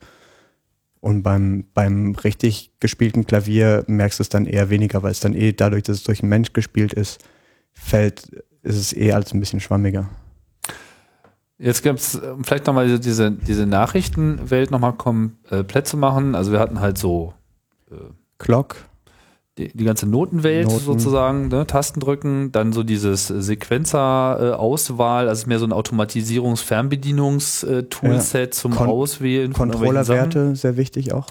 Also es gibt Noten und dann gibt's Kontrollwerte, so wo du alles Mögliche mit Genau, also diese ne? unmittelbare Steuerung, das ist ja sehr Mhm. populär und das ist ja eigentlich auch genau das, worüber wir im Wesentlichen hier reden. Dann gibt es eben diesen Realtime-Aspekt mit der Clock, dann Mhm. äh, sagtest du noch Start, Stop, Continue äh, gibt es So auch die noch. Sequencer-Nachrichten, ne? Das Und- ist dann, ach so, um sozusagen sowas zu starten. Genau, Okay, also verstehe, zusätzlich ne? zur Clock musst du auch noch sagen, jetzt geht's los, ne? Okay. Und dann gibt es noch so dieses, äh, diese System Exclusives. Ich kenne das eigentlich nur, dass die benutzt werden, um so Software-Updates und so weiter einzuspielen. Das sind Ja. einfach binäre Strings in dem Sinne. Mhm. Äh, und dann bleibt eigentlich ziemlich jedem, also es gibt ein paar Standards so, dass du zum Beispiel äh, Samples über MIDI schicken kannst. Da gibt es so ein paar Erweiterungen, wo vom Sysex-Standard schon feststeht, was die Nachrichten jetzt zu bedeuten haben, aber eigentlich kannst du als Hersteller da einfach alles Mögliche reintun. Was Okay. besonders beliebt sind halt Dumps oder Firmware-Updates. Oder bei meinen Geräten tue ich die Firmware auch irgendwie über den Bootloader über, über MIDI Sysex-Nachrichten rausschicken. Ja. Und das sind gerade die spannenden, spannenden Nachrichten, weil du nimmst halt so das Handbuch, guckst mal, was gibt es so an Sysex-Nachrichten und dann fängst du so an, hackermäßig zu überlegen, na, jetzt kann ich darüber aber hier so das hier irgendwie umdrehen oder so. Ja. Und, und da wird's dann, da wird's dann interessant, also gerade weil die meisten Synthesizer so die Möglichkeit geben, Dumps erstens runterzuladen, also du sehen kannst, welche, was sind jetzt die Einstellungen auf dem Synthesizer und die dann auch wieder hochzuladen, dass du dann irgendwie einfach nur noch zum Beispiel Einstellungen randomisieren kannst oder ähm, äh, und viele Sachen ermöglicht dann auch die GUI zu steuern über, über SysX zum Beispiel. Also ich kann jetzt den aktiven Track auf meiner Drum Machine kann ich auch über SysX einstellen oder Mhm. sagen, lad mal die Einstellung neu. Das heißt, alles, was sozusagen über Standard-MIDI-Messages sich nicht so ohne weiteres abbilden lässt, aber trotzdem unter Umständen automatisierbar sein sollte, das fällt dann unter Umständen in diesen Sysex-Bereich. genau, und da, da Hängt du aber aber noch vom Gerät ab. hängt vom Gerät ab und dann musst du auch immer noch viel von Hand ausprobieren, so, weil dann merkst du zum Beispiel, oh, wenn ich die Nachricht und die Nachricht schicke, dann stürzt er ab. So, das sind dann Sachen, die dann ziemlich oft vorkommen. Hm. Oder dass du merkst irgendwie, ah, ich kann zwar, wenn ich im Song-Modus bin, einen neuen Song hochladen, aber wenn ich im Pattern-Modus bin, dann nimmt er die Nachricht nicht an. Das steht natürlich nicht im Handbuch. Ja, das darfst du erstmal, also echt so ein bisschen so wie wenn du halt vor, weißt du, von einem, von einem TCP-Port stehst und dann so ein bisschen rum, rumprobst. Mhm. Und dann, äh, Ja, das Schöne an diesem MIDI-Standard ist, dass er halt einmal einerseits wohl verbreitet ist. Es gibt alles Mögliche dafür, Geräte auch heute noch neu zu kaufen, ohne Ende. Äh, Controller, solche Duplikatoren, Extender, und- Systeme, und- die es über andere Schnittstellen übertragen. Über USB werden ja heute auch schon über äh, Firewire, über. Ethernet. Also beim Apple kannst du auch gleich einfach über Bonjour hier irgendwie MIDI austauschen zum Beispiel. Oh, kann man. Ja, dann musst du im, im Audio-MIDI-Setup musst du, äh, musst du, Mhm. ähm, wie heißt es nochmal? Network. Ne, da gibt es Ah. so ein Network-MIDI-Gerät so und dann kannst du einstellen und sagen, hallo, äh, ich würde mich gern verbinden und dann kannst du so Sessions aufmachen, alles mögliche. Verstehe. Das heißt, äh, die Rechner können dann sozusagen direkt über Ethernet untereinander. Ja, über WLAN oder was auch immer so einfach, aufmachen. genau. Äh, ah, cool. Und das funktioniert auch ziemlich gut. Der zeigt auch gleich die Latenz an und zeigt, welche Participants da sind. Das ist ziemlich schön gemacht. Mhm. Und soweit ich das beurteilen kann, kann man auch relativ sinnvoll Sync drüber schicken. Das heißt, darauf wollte ich nämlich eigentlich hinaus. So. Also viele haben natürlich, wir haben jetzt ja auch über Musik sind wir jetzt irgendwie eingestiegen, aber eigentlich ist ja MIDI eigentlich so ein ganz toller, ganz tolles Hackerobjekt, weil es einfach eine wohlverstandene Technologie ist. Es gibt zahlreiche Geräte, die das irgendwie machen. Also wenn man in irgendeiner Ja, Form MIDI Spielfeld, irgendwo ne? ranbammeln wird, es gibt es einfach immer so. Und selbst in einem extremen Fall, sag ich mal, wo du halt deinen eigenen Computer haben willst, ist es ein technisch extrem überschaubarer Aufwand, MIDI zu realisieren, zumindest diese genau, weil du, weil du dann nicht, also du, du sparst dir dann auch, wenn du so, so deinen MIDI-Stack hast oder irgendwelche Software, die sich über MIDI steuern lässt, dann sparst du dir auch irgendwie, dir dein eigenes Protokoll zu überlegen. Also weißt du, kannst du auch deine serielle Leitung legen und dann anfangen, irgendwie Bytes auszutauschen und dir irgendwie dein Framing auszusuchen oder sowas, aber da weißt du halt, das kann schon erstens die ganze kreative Software, also GIMP kann auch über MIDI gesteuert werden zum Beispiel. Mhm. Ähm, und zweitens kannst du in den Laden gehen und für dir für 80 Euro irgendwie so ein China-Teil kaufen, was dann irgendwie 32 Encoder hat, was so, wenn du die einzeln kaufst, bist du deutlich drüber zum Beispiel. Das ist auch Mhm. immer, auch immer so ein schöner Nebeneffekt, dass es einfach auch einen, Massenmarkt dafür gibt. Mhm. Und, und, und ähm, ja, wenn du anfängst dann irgendwie so ein bisschen rumzuproben, findest du auch immer so coole Nebeneffekte. Oft bei, also gerade bei den, äh, bei den Elektronkisten, die kenne ich jetzt echt ganz schön innig, so vom, von der MIDI-Schnittstelle her. Da geht einiges. Bei älteren Geräten aus den 80ern kann man meistens nicht viel anfangen, auch wenn es da viel Sussex-Nachrichten gibt. Aber so alles, was modern ist, da kann man echt schöne Sachen mitmachen. Bevor wir nochmal auf dein äh, Gerät kommen, vielleicht nochmal kurz so im Nachgang zu MIDI. MIDI ist ja auch vor allem, das ist ja auch so einer dieser Standards, die sich einfach so hartnäckig halten. Meine, wahrscheinlich ja, hat er weil, er mittlerweile. gut, weil er gut funktioniert so. Also Ja, genau, so weil er- schlecht er auch ist. Genau, er funktioniert, er hat, er hat so seine Nachteile, aber die Nachteile waren nie stark genug, um das Ding wirklich äh, komplett aus dem Feld zu bringen. Trotz alledem gibt es ja auch verschiedene Versuche, äh, das äh, neu zu erfinden. Ich weiß nicht, Yamaha hatte mal eine Weile lang dieses äh, Firewire-basierte MLAN irgendwie so im Gespräch. Das hat Mhm. auch nie so richtig eingeschlagen. Äh, es gibt allerdings dieses, ähm, wie heißt es nochmal gleich, OSC, OSC, Open, Open Sound Control, ich. Control, heißt es. genau. Das versucht ja schon, sich so ein bisschen als die Alternative ja, ja, das Nachfolger zu Kommt auch positionieren. langsam, dass auch irgendwie die, die Big Player anfangen, irgendwie OSC einzubauen. Ähm, aber also Was bietet denn, also ich meine, was ist denn das Versprechen von äh, Open Sound Control gegenüber MIDI, das Also die großen Nachteile von MIDI sind erstens diese Einschränkung auf 7-Bit. Das sind halt Werte von 0 bis 127 und das ist nicht so wirklich fein aufgelöst. Dann gibt es so das heißt so bestimmte. für Regler und Fader und so Genau. weiter. Da gibt es ja dann so allerlei Tricks, dass man irgendwie so es den gibt High und und, und so. Mhm. Pitch Wheel ist auch 14-Bit und da gibt es tausend Tricks, das irgendwie zu machen. Aber es ist schon ein der Grundprobleme, dass die Auflösung, auch wenn es 14-Bit ist, ist die halt fest so. Ja. Und bei, bei OSC kannst du sagen, ich schicke dir jetzt einen String, ich schicke dir jetzt einen, ich schicke dir jetzt einen Float, ich schicke dir jetzt irgendwie einen Integer. Das kannst du irgendwie alles festlegen. Und da hast du auch nicht dieses Problem vom Adressierungsraum, dass du nur von 0 bis 15 gehen kannst bei MIDI, beziehungsweise bei 1 bis 16 für die, für die Musiker. Mhm. Äh, äh, sondern kannst ja einfach irgendwie Prä Präfixe definieren, so einfach, äh, so, so wie DNS, einfach sagen Cork, Punkt, Note oder wie, wie ich, äh, OSC kenne ich jetzt nicht genau, aber dann brauchst du nicht zu sagen, ey, wenn mein Cork ist auf Kanal 0 bis 4 irgendwie eingestellt und der andere ist auf Kanal 5 und dann drehst du am falschen Regler und dann sind beide auf Kanal 0 und dann raffst du nichts mehr so. Aber es ist schon Ähm, absehbar, dass dieses OSC an Bedeutung gewinnen wird, auch wenn es jetzt erstmal Das nicht dazu führt, dass äh, MIDI jetzt komplett aus dem Feld ist. Das wird es immer geben wahrscheinlich, oder zumindest äh, auf absehbares immer. Ja, weil es auch so einen Vintage-Fetischismus gibt, sowas. Und dann Ja. deswegen verschwindet es auch. Aber jetzt gerade so mit den iPhones und, und iPad und so, äh, die benutzen ja alle OSC, weil die ja nur über Ethernet rauskommen. Also über WLAN. Ach, du meinst die Anwendung, äh, die Genau. es dafür gibt, die jetzt Das, Sound machen? deswegen ist jetzt OSC, glaube ich, hier kein Aber Schritt die können Kommen, doch dann auch über, ich meine, können die nicht dann auch hier über dieses Bonjour-Protokoll, ich meine, wenn das irgendwie problemlos geht, äh, das auch über bestimmt, Ethernet aber, zu aber wenn du schon eh schon Ethernet benutzt, so, dann kann man auch gleich USC dann kann man machen. auch gleich OSC machen, weil auf der anderen Seite ist dann eh ein Computer. ja gut, aber du willst ja dann trotzdem unter Umständen in diese MIDI-Welt wieder eintauchen. Ja, dann gibt's so OSC-Bridges. Also ist dann, okay, aber äh, OSC muss man dann auch erstmal nur, äh, muss man auch erstmal installieren auf diesem Rechner. ne? das macht natürlich deine Software, weil viel mehr als ein UDP-Port aufmachen ist es, glaube ich, nicht so damit zu Okay. interfacen. Ne? Na gut. Äh, aber also ich beobachte es eigentlich ziemlich aus der Ferne, weil, weil ich, wie gesagt, eigentlich Hardware baue und da hast du schon einen deutlichen Mehraufwand, wenn du OSC baust, weil du erstmal einen UDP-Stack brauchst und dann einen Ethernet-Transceiver und, und tatatü tatata und dann nicht so einfach deine Serielle vom Mikrocontroller einfach anschaltest und dann einen kleinen Interrupt kriegst, wenn, wenn Byte da ist. Mhm. Ja, dann äh, vielleicht nochmal so ein bisschen zu deinem Gerät. Was mich jetzt nochmal interessieren würde, ist, äh, was war jetzt so dein, äh, dein Ansatz? Also was, welchen Weg hast du verfolgt von der ersten Idee hin zu kon zum konkreten Hardware-Design? Äh, inwieweit hast du dich auf schon existierende Lösungen äh, da äh, eingelassen? Inwiefern ist das alles komplett neu erfunden? Also es fing mit diesen vier Potties, waren es damals noch keine Encoder.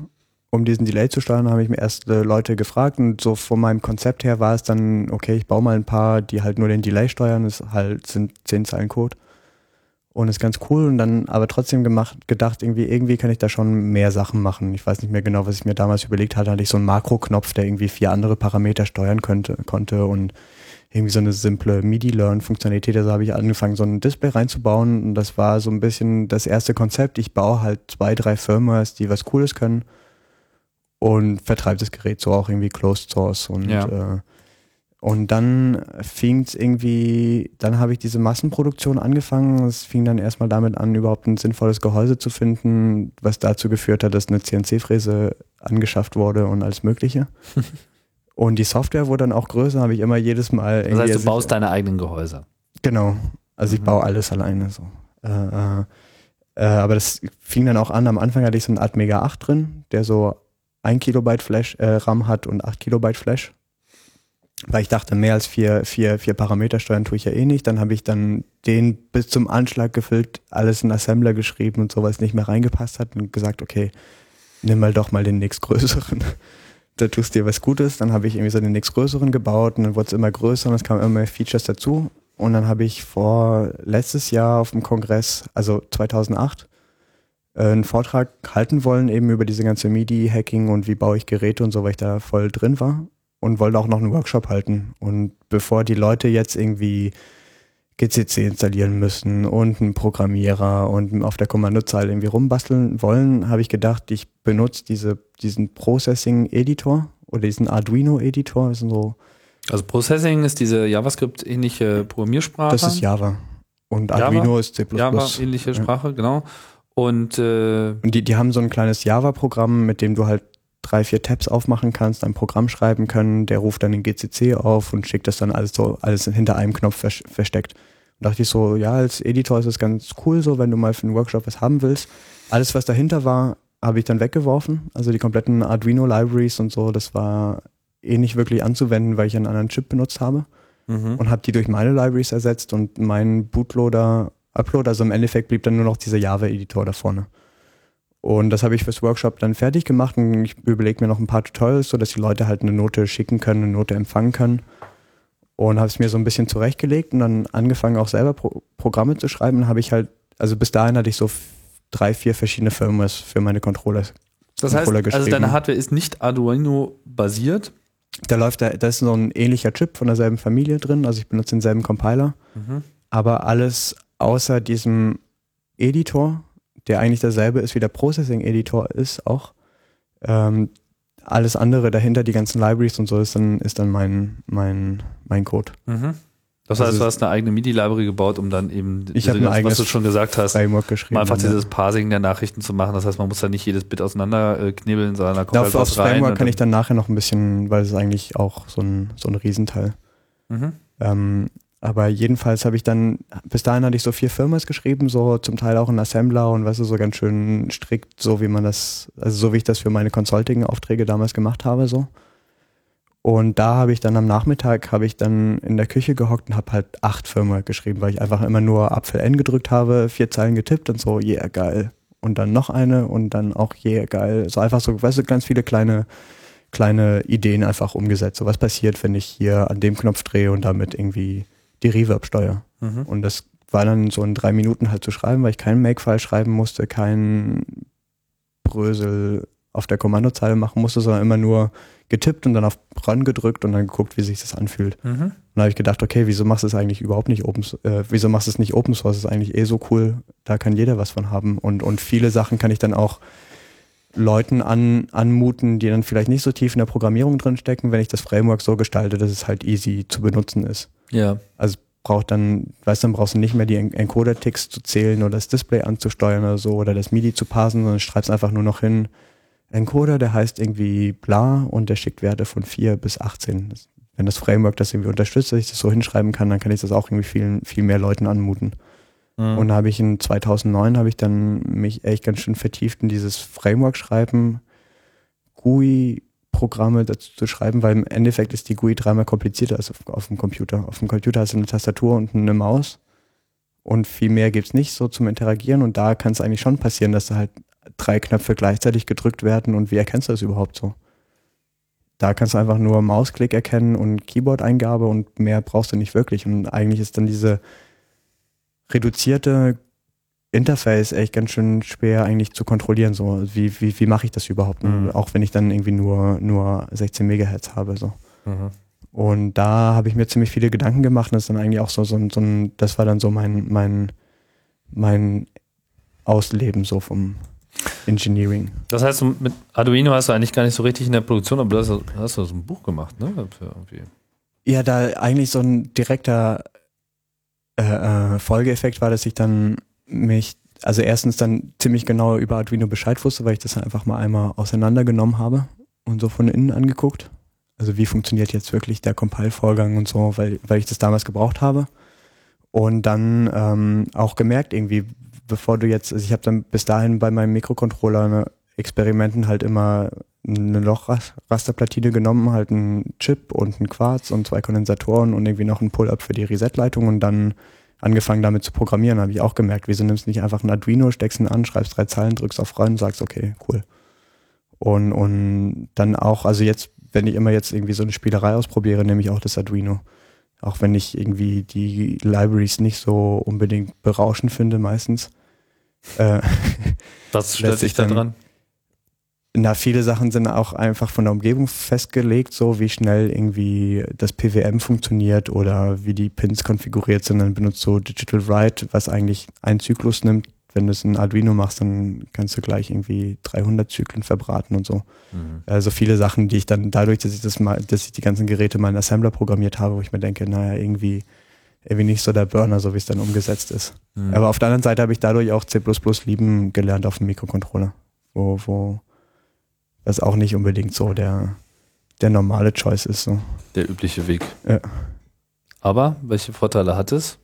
Äh, dass man schnell Sachen ausprobieren kann und die Mikrocontroller sind jetzt auch nicht so, dass sie jetzt alle nur noch 512 Bytes RAM haben, sondern wenn du ein bisschen mehr Platz hast und so, dann ist es auch ganz cool, einfach mal. C++ hilft dir explizit, das schneller auszuprobieren? Ich meine, was da kannst du halt einfach äh, äh, effektiver programmieren damit, als wenn du jetzt ein C oder, oder halt einen Assembler schreibst. So.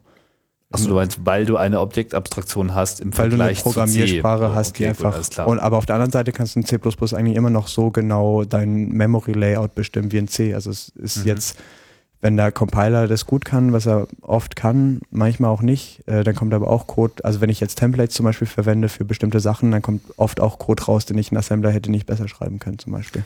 Jetzt hast du also für deine konkrete äh, Plattform, hast du dich sozusagen für ein eigenes Design entschieden, was eben nicht diesem Arduino entspricht und hast auch, sagen wir mal, äh, was die Softwareausstattung betrifft, äh, so deine ja, ich habe das ganze Projekt auch geforkt, so weil. Genau, aber ähm, will jetzt gar nicht so viel jetzt über, über, über dein Gerät jetzt reden. Das spielt ja in dem Sinne, ja. wendet sich ja im Prinzip jetzt auch nur an eine spezielle Klientel. Genau, ja. äh, mir geht's ja mehr so um diesen generellen Ansatz des, des, äh, des Selbertuns und äh, was man dann halt äh, bewirken kann, eben jetzt konkret mit dem Beispiel MIDI. Äh, es ist jetzt aber schon so, dass man, bleiben wir einfach noch mal ein bisschen bei diesem Arduino, äh, wenn man sich dieses Development Board holt, dann gibt es dafür auch schon MIDI-Lösungen. Äh, ein paar, weil das ist, ähm, das teilt sich ja die Serielle, die auf dem Arduino fest mit USB verbunden ist. Mhm. Das heißt, da muss ein bisschen rumtricksen, um sozusagen ein richtiges MIDI daran zu schaffen. Ah, okay. Äh, das geht auch. Da ist auch auf meiner Website, habe ich da so ein größeres PDF, weil, weil, weil mein Framework dann auch auf dem eigentlichen Arduino dann auch läuft. Ja. Ähm, ist immer ein bisschen tricky und, und, und aber es geht auch eigentlich auch, auch ganz gut so. Also muss halt irgendwie einfach immer nur eine Leitung trennen, wenn das Ding reflasht so. Aber ist halt nicht so richtig angenehm. Also es, wenn, wenn, wenn es dann schon Rapid Prototyping ist, dann ist eigentlich auch schon dieses eine dazubauen irgendwie ein bisschen, bisschen nervig. Ja. Ähm, aber da, da, da überlege ich jetzt auch, ob ich mal vielleicht auch einfach ein Board mache, was halt MIDI hat und einfach ein Arduino ist, aber schon ein richtiges genau. MIDI drauf hat. So. Wenn man jetzt mal so ein bisschen weiterdenkt, was man jetzt außer deiner Drum Machine äh, oder irgendeiner anderen Drum Machine so mit MIDI steuern kann. Du hast ja auch, äh, glaube ich, selber auch einige Experimente gemacht, was auch visuelle äh, Sachen betrifft. Zusammen mit oder, ein paar oder Kollegen. Dieses, ne? dieses GIMP zum Beispiel, also du kannst eigentlich dadurch, dass du in jedem Betriebssystem schon eine MIDI-API drin hast, die du aus jeder Software benutzen kannst, ist es ein easy way, einfach äh, Controllerwerte auszutauschen. So. Also im Endeffekt brauchst du nur einen MIDI-Port aufzumachen auf der Software-Seite und auf der Elektronik-Seite brauchst du dann nur eine Note zu schicken, zum Beispiel, um irgendwas zu bewirken. Ja gut, aber denk mal äh, jetzt weiter auch bis zu der, zu der Anwendung. Also was ist so äh, bewirkt? Was, was sind so äh, Sachen, die du Na, äh, selber ausprobiert hast oder die du so jetzt äh, mit der Beschäftigung so, so vor deinem geistigen Auge siehst, wo heutzutage einfach noch zu wenig gemacht wird? Also jetzt insbesondere mit diesem Hinblick, kreative Dinge machen. Also das eine ist eben diese, mein Nachbar macht Visuals. Also wir, wir treten als Duo auf. Er spielt dann genauso live mit, mit seinen Visuals, wie ich mit meinen Loops da irgendwie rumspiele. Mhm. Ähm, und Der benutzt dadurch, dann auch deinen Controller. Nee, das, da überlegen wir noch, was ihm dann am besten liegen würde, weil er dann doch andere Anforderungen hat Ja. als ich. Äh, der benutzt aber so einen Monomi-Controller. Das sind so 8x8 äh, Taster, also 64 Taster mit LEDs hinten dran. Und ähm, das Ding ist Open Source. Mhm. Äh, und das benutzt er so als Controller. Und ähm, da haben wir auch viele Sachen ausprobiert. Also ich habe dann mein Framework so ein bisschen umgeschrieben, dass es dann eben so ein Event-System hat fürs Monomi und irgendwie so ein, so ein GUI-System angepasst auf das Gerät. Ähm, ich schicke ihm dann mein MIDI-Clock, sodass seine Visuals halt synchronisiert zu meinen laufen. Also Das, Monomi, äh, das ist ja, ach so, das ist, das ist echt Open Source. Das, Das Open ist, das muss Source, man, ja. also, das ist so ein 8x8 Matrix von so Radiergummi-Tasten mit Licht dahinter. Genau, also eigentlich nichts Besonderes so, aber das Gerät ist ziemlich Da kommt auch nice MIDI raus gemacht, so. oder USB oder was? Da, kommt- da kommt USB seriell raus und ähm, dann habe ich so eine Software auf dem Host geschrieben, also auf dem PC, der diese USB-Steuerung macht, aber das ist eigentlich nur die GUI. Also ich kann halt sagen, mach halt Licht eins an oder aus und es kam halt ein Event für die Taster. Und dann hat er am PC auch noch USB dranhängen, äh, MIDI dranhängen, damit er mein Sync kriegt. Und im Endeffekt schickt diese Software dann noch auf dem virtuellen MIDI-Bus ähm, MIDI-Kommandos an die Visual Software. Und die meisten Visual Software, die können eh schon MIDI, weil weil es da naheliegend ist, irgendwelche Controller dran zu hängen. Mhm. Äh, nur, dass in dem Fall der Controller halt nicht nur irgendwie bestimmte Tasten in der Software betätigt, sondern auf dem laufen dann Sequencer, die er dann an- und ausschalten kann und dann so Funktionen, dass er auf dem Monomi malen kann. Also er benutzt immer so relativ einfache geometrische Muster, Vierecke oder Kreise oder Linien und die kann er dann auf diesem, auf diesem Raster dann einfach eingeben. Also drückt dann zwei Tasten, dann taucht eine, eine Linie auf dem Bildschirm auf Ah. und diese Logik dahinter ist dann schon ein bisschen komplizierter, als jetzt nur zu sagen, ich schicke zwei Noten an die Software.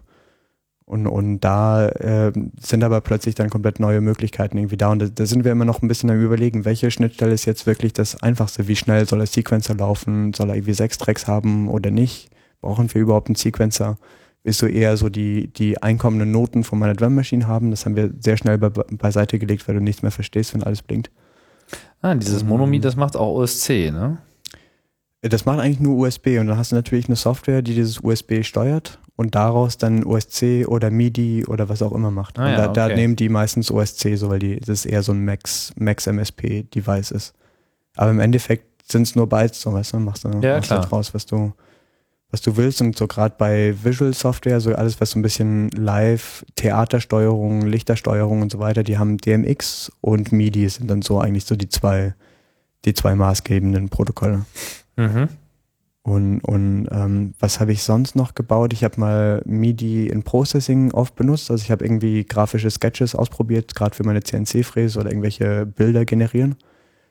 Und da bist du ja meistens auch wieder mit der Maus am Rumfuhrwerken. Ne? Und, und wenn du schon rein die Möglichkeit hast, dir irgendwie acht Parameter von deiner algorithmischen Kunst, die du da irgendwie bastelst, auf den Controller zu legen, dann fängst du plötzlich an zu merken, ey, wenn ich zwei gleichzeitig drehe, dann kommst du in Bereiche, die du sonst nie erforscht mit der Maus und kannst auch deutlich schneller einfach drehen, was passiert oder sehen, ob es dann vielleicht kinetisch eine bestimmte Bedeutung hat, weil du dann durch diesen zusätzlichen Controller einfach mehrere, mehr Freiheiten hat. Mhm. Aber das war im Endeffekt einfach nur Controllerwerte rüberschicken, im, im Processing dann interpretieren und dann irgendwie die, den Rotwert darauf steuern oder so. Hm. Ähm, aber es ist ja alles offen gelassen. Es ist ja eigentlich nur, das Interessante ist ja nicht das Protokoll. Starre hier gerade noch vollkommen gebannt auf dieses Monomi-Gerät. Das, äh, ist, das, ist das auch Arduino-basiert? Hier gibt es irgendwie. Äh, Ähm, ich Arduino ich glaube, da ist auch so ein, so ein, äh, so ein, Achso, es gibt Atmel einen Port, drin. genau, es gibt einen Port der Firmware genau, es gibt eine Arduino. Arduino-Version. Ah, alles klar, verstehe. Hm, aber ich, da ist auch nur ein Atmel und ein FTDI drin und irgendwie eine, eine, Mhm, eine, mhm. eine LED-Matrix. verstehe. Ja, dann gibt's dann auch noch, dann kann man auch richtig äh, Programme drauf fahren. Genau, Teil. aber äh, im Moment macht die, die Standardsoftware macht halt nicht viel mehr als äh, die LEDs dann auszuschalten und die Knopfdrücke rüber zu schicken. Und der Rest passiert dann auf dem Computer. Okay, aber man kann Programme dafür schreiben, die dann da laufen lassen, und dann hat man im Prinzip den gleichen Effekt, wie du bei deinem Gerät auch hast. Dass man sozusagen mit einem Tastendruck lokal nicht den Tastendruck als solchen überträgt, sondern tatsächlich erstmal Code äh, ausführt, der dann was Aber auch ich immer tut. weiß nicht, ob das Leute machen, weil dadurch, dass es auch USB ist, das USB kannst du nicht an Synthesizer anschließen, sondern an Computer. Ja, Ähm, dass die Leute dann sagen, ja, dann programmiere ich mal gleich auf dem Computer, als hier mir die Embedded-Entwicklung zu verstehe. Cooler wäre es eigentlich, wenn das Ding direkt MIDI-Schnittstellen hätte. Ja, da habe ich auch was in der Schublade. Ah, da hast du auch Äh, was. weil, weil, weil du bei diesem Monomi, also ich habe mir das mal auch oft überlegt, weil die Schnittstelle echt ziemlich cool ist, gerade so, wenn du Loop-Musik machst oder sowas. ja. Aber ähm, wenn du es im Moment mit einem Hardware-Synthesizer benutzen willst, muss er auch wieder dann gleich deinen Computer aufklappen und das ist irgendwie, ist nichts für mich. Verstehe. Tja, sonst noch äh, Ideen, was man so ganz gut mit MIDI steuern kann? Ja, weil im Moment hatten wir eigentlich eher so diese ganze haptische Interface-Sache. Wie, wie kann ich dann eben eigentlich eine bessere Maus sozusagen mir zurechtlegen? Aber du kannst MIDI auch dazu benutzen, um, also gerade mit Syshex-Strings oder sowas, ähm, ähm, äh, Struktur, also symbolisch Sachen zu untersuchen. Also wie, gerade weil Musik doch sehr auf Regeln basiert, so schon reine Tonleiter ist ja eigentlich eine ziemlich strenge Regel, wie du Sound organisierst, Mhm. Äh, dir dann deine eigenen Konzepte zurechtzulegen. Also eben Polyrhythmen ausprobieren, äh, Sachen ohne die dann spielen zu müssen. Oder auch Sachen einfach untersuchen und sagen, das klingt ganz cool, das würde ich jetzt äh, äh, genau untersuchen. Also ich benutze das zum Beispiel, um, um Polyrhythmen zu generieren. Äh, da habe ich dann auch gleich ein, ein kleiner Track. Äh, Polyrhythmen sind jetzt äh, ähm, äh, Gegenübernanderstellungen von, von äh, verschiedenen Rhythmen. Also zum Beispiel im Techno diesen 4-4er Grundrhythmus mit der Bassdrum, die halt auf jeden, auf jeden, auf jeden Beat knallt und dann die Snare knallt auf 2 und 4 und die Hi-Hat immer dazwischen. Äh, und Polyrhythmus jetzt, wenn du zum Beispiel eine Dreier-Sequenz dagegen legst und 3 gegen 4, das fängt sich dann irgendwie nach drei, nach drei Ja. nach drei Takten wieder zusammen. Das sind so Sachen, erstens die von, von Hand einzuklicken ins Ableton, das geht dann relativ einfach.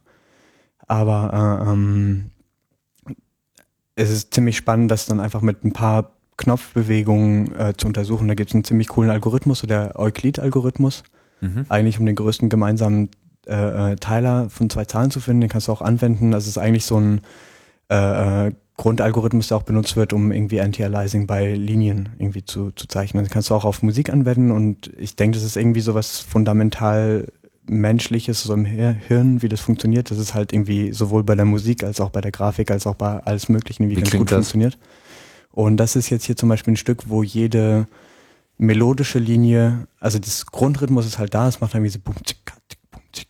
Und alles, was melodisch ist, ist dann so aus diesem Algorithmus dann entstanden. Das sind so Sachen, die dann im Controller viel klingt halt irgendwie echt einfach grausam. Äh, wenn du aber nur einen Knopf bewegst, dann kommt was Neues raus, kannst du schnell so, so einen ganz großen Bereich irgendwie untersuchen. Mhm. Also zum Beispiel die Linie jetzt so.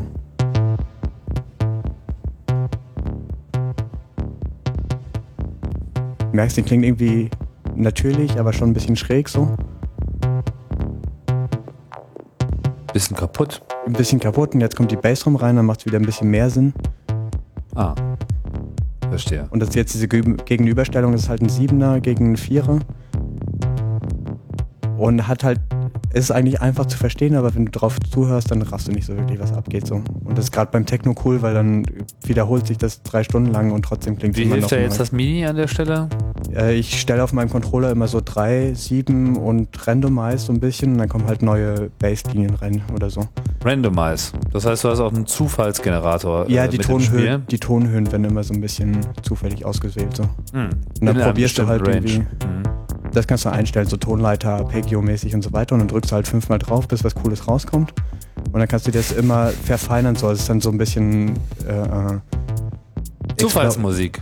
Genau, aber im Endeffekt wählst du es dann auch nachher aus. Also es ist ja eh bei der Musik immer, dass so, wenn Fehler passieren und dann plötzlich was Cooles entstanden ist, dann nimmst du dir das als Grundlage für. Da hört man auch so das Aufdrehen vom Delay oder so. Ja, ja. Und das sind zwei Takte jetzt, die gerade laufen, ne? aber das verstehst du nicht so unmittelbar. Ja, klingt interessant.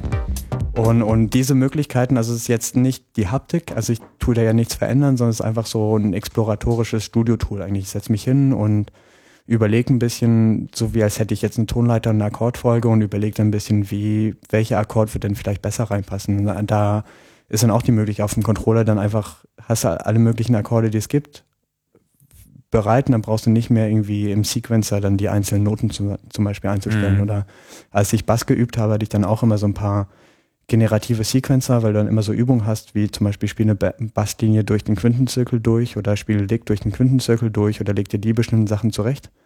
Und da sind die Musiker normalerweise ziemlich schmerzfrei, sich das dann auch im Sequencer alles so von Hand reinzuklicken. Und dann dachte ich als Programmierer, ich bin doch nicht doof irgendwie. Ich, das, kann, das kann der Computer doch für mich irgendwie machen. So. Ja, und, dann, ja, genau. und diese, das muss doch diese, besser gehen. Und, und diese, diese, diese Muster, also gerade beim Rhythmus oder bei Tonleitern, bei Harmoni Harmonik und so, die hast du dann immer, also zum Beispiel, oder, oder Bachfugen sind auch nach sehr spezifischen Regeln, die man folgen muss, halt eingegrenzt. Und durch diese Regeln hast du nachher die Möglichkeit, dann wirklich dein, dein, den Raum auch auszuprobieren, bis du dann, weil du dann, weil du dann ähm, ja wirklich systematisch die verschiedenen Möglichkeiten irgendwie auswählen kannst und dann ausprobieren. Das geht dann mit dem Controller fünfmal schneller, als wenn du jetzt irgendwie vier Tage lang irgendwie äh, äh, Noten im kleinen Fenster rechts unten im Ableton eingibst. So. Ja. Und, und ähm, das ist dann auch wieder, wo du es halt nicht nur unbedingt für Techno benutzen kannst, sondern eben auch für alle möglichen, für alle möglichen Musikrichtungen, weil jede Musikrichtung an sich so seine Regeln hat. Oder wenn du auch jetzt irgendwie experimentelle Musik hast, dann begrenzt du dir auch so einen bestimmten Parameterraum ein, in dem du dann nachher anfängst anzuforschen, wie, äh, wie klingt eine Sinuswelle oder zwei Sinuswellen zusammen. Und, und ähm, das kannst du auch anwenden für, für Videoschnitt, hatte ich dann auch so Ansätze, dass dann, ich saß beim Freund, der so Videoschnitt gemacht hat, so ein bisschen rumgeglitscht, wo er immer drei Frames genommen hat umsortiert, nochmal drei Frames genommen, ein bisschen umsortiert. Das hat er dann tagelang gemacht. Am Ende hat er dann 20 Sekunden Film, die so ein bisschen vor sich hingeflimmert haben. Und hat auch gesagt, na, jetzt äh, höre ich mal auf.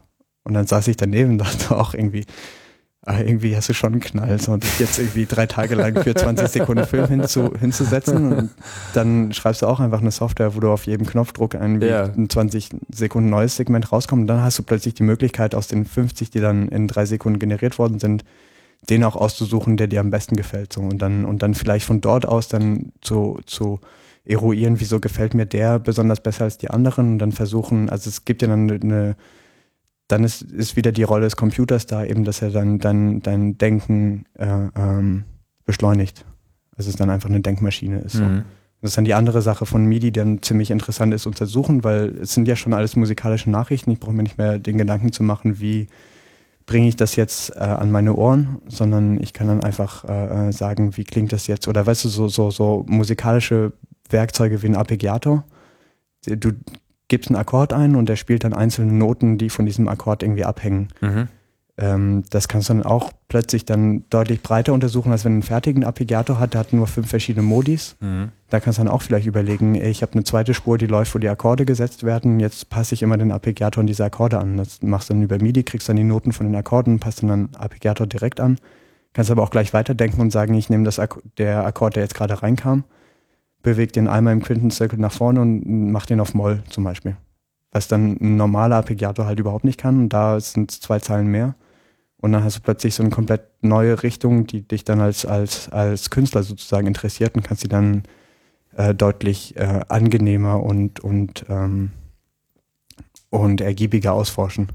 Mit anderen Worten, man schafft eigentlich durch die Unterstützung des, des Programms, schafft man sich eine Automatisierung, äh, die Die einerseits wiederkommt, live ne? interessant ist, aber dann eben auch so für dieses iterative Ausprobieren ist. Also das Ausprobieren selber wird einfach schmerzfreier, so dass man dann am Ende Also vielleicht immer- mehr immer- ausprobiert und einfach zu Genau. anderen Ergebnissen kommt, weil sonst der Weg einfach zu lang gewesen wäre. Genau. Also immer wenn du merkst, jetzt fange ich an, irgendwas zu machen, was der Computer halt selber machen könnte, was man eigentlich nur als Programmierer weiß, was kann jetzt der Computer oder weil es dann genau diese Programmierschwierigkeit ist. Bestimmte Sachen scheinen relativ einfach zu sein, aber es kann der Computer echt schlecht machen, so Sprache erkennen. Aber geht der so. Trend nicht auch jetzt in den ähm, Erzeugerprogrammen äh, so, also Max ist ja, äh, Max MSP ist ja so eine Software, die ja auch so ein Scripting auf einem bestimmten Layer äh, ermöglicht. Geht es nicht auf an der Seite auch so in diese Richtung, dass man Doch, doch, natürlich. Das dann ist, ja, generiert? das ist ja genau ein Werkzeug, was dafür gebaut wurde, um solche Sachen zu untersuchen. Ne? Mhm.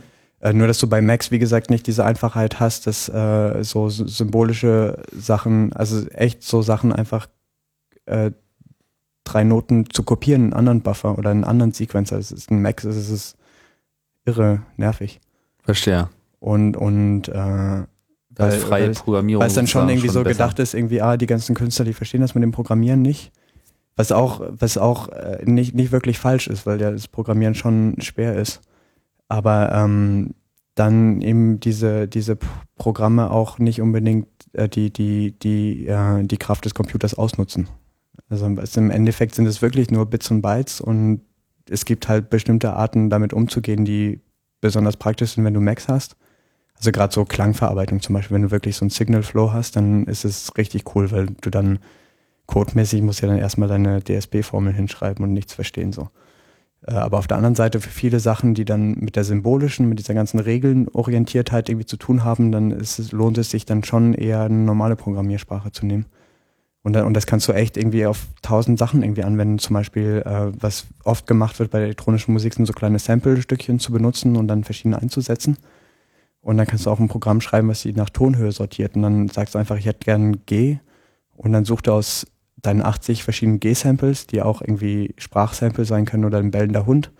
Wähl dir dann gerade der aus und dann kannst du, weißt du, kannst du einfach die Samples ja. auf dem Keyboard spielen. Also es sind tausend verschiedene Möglichkeiten, die, die da sind. Dein, dein System mit der Spezialhardware, das lässt sich ja auch relativ leicht äh, simulieren. Also wer sozusagen auf sowas steht, äh, kann ja auch einen ganz normalen MIDI-Controller nehmen, der eben diese Intelligenz nicht hat. Und dann koppelt auf man das aber Ganze genau. eben mit einer Software auf dem Rechner. Das heißt, man nimmt quasi die, die Taste nicht auf dem Gerät selbst entgegen, sondern die Software läuft dann eben mhm. auf dem Rechner, wird eben auch durch MIDI äh, getriggert, aber setzt dann wiederum dieses äh, empfangene MIDI-Signal in irgendeine andere MIDI-Steuerung von irgendeiner anderen genau, Entität genau, ja. in einem MIDI-Netzwerk um.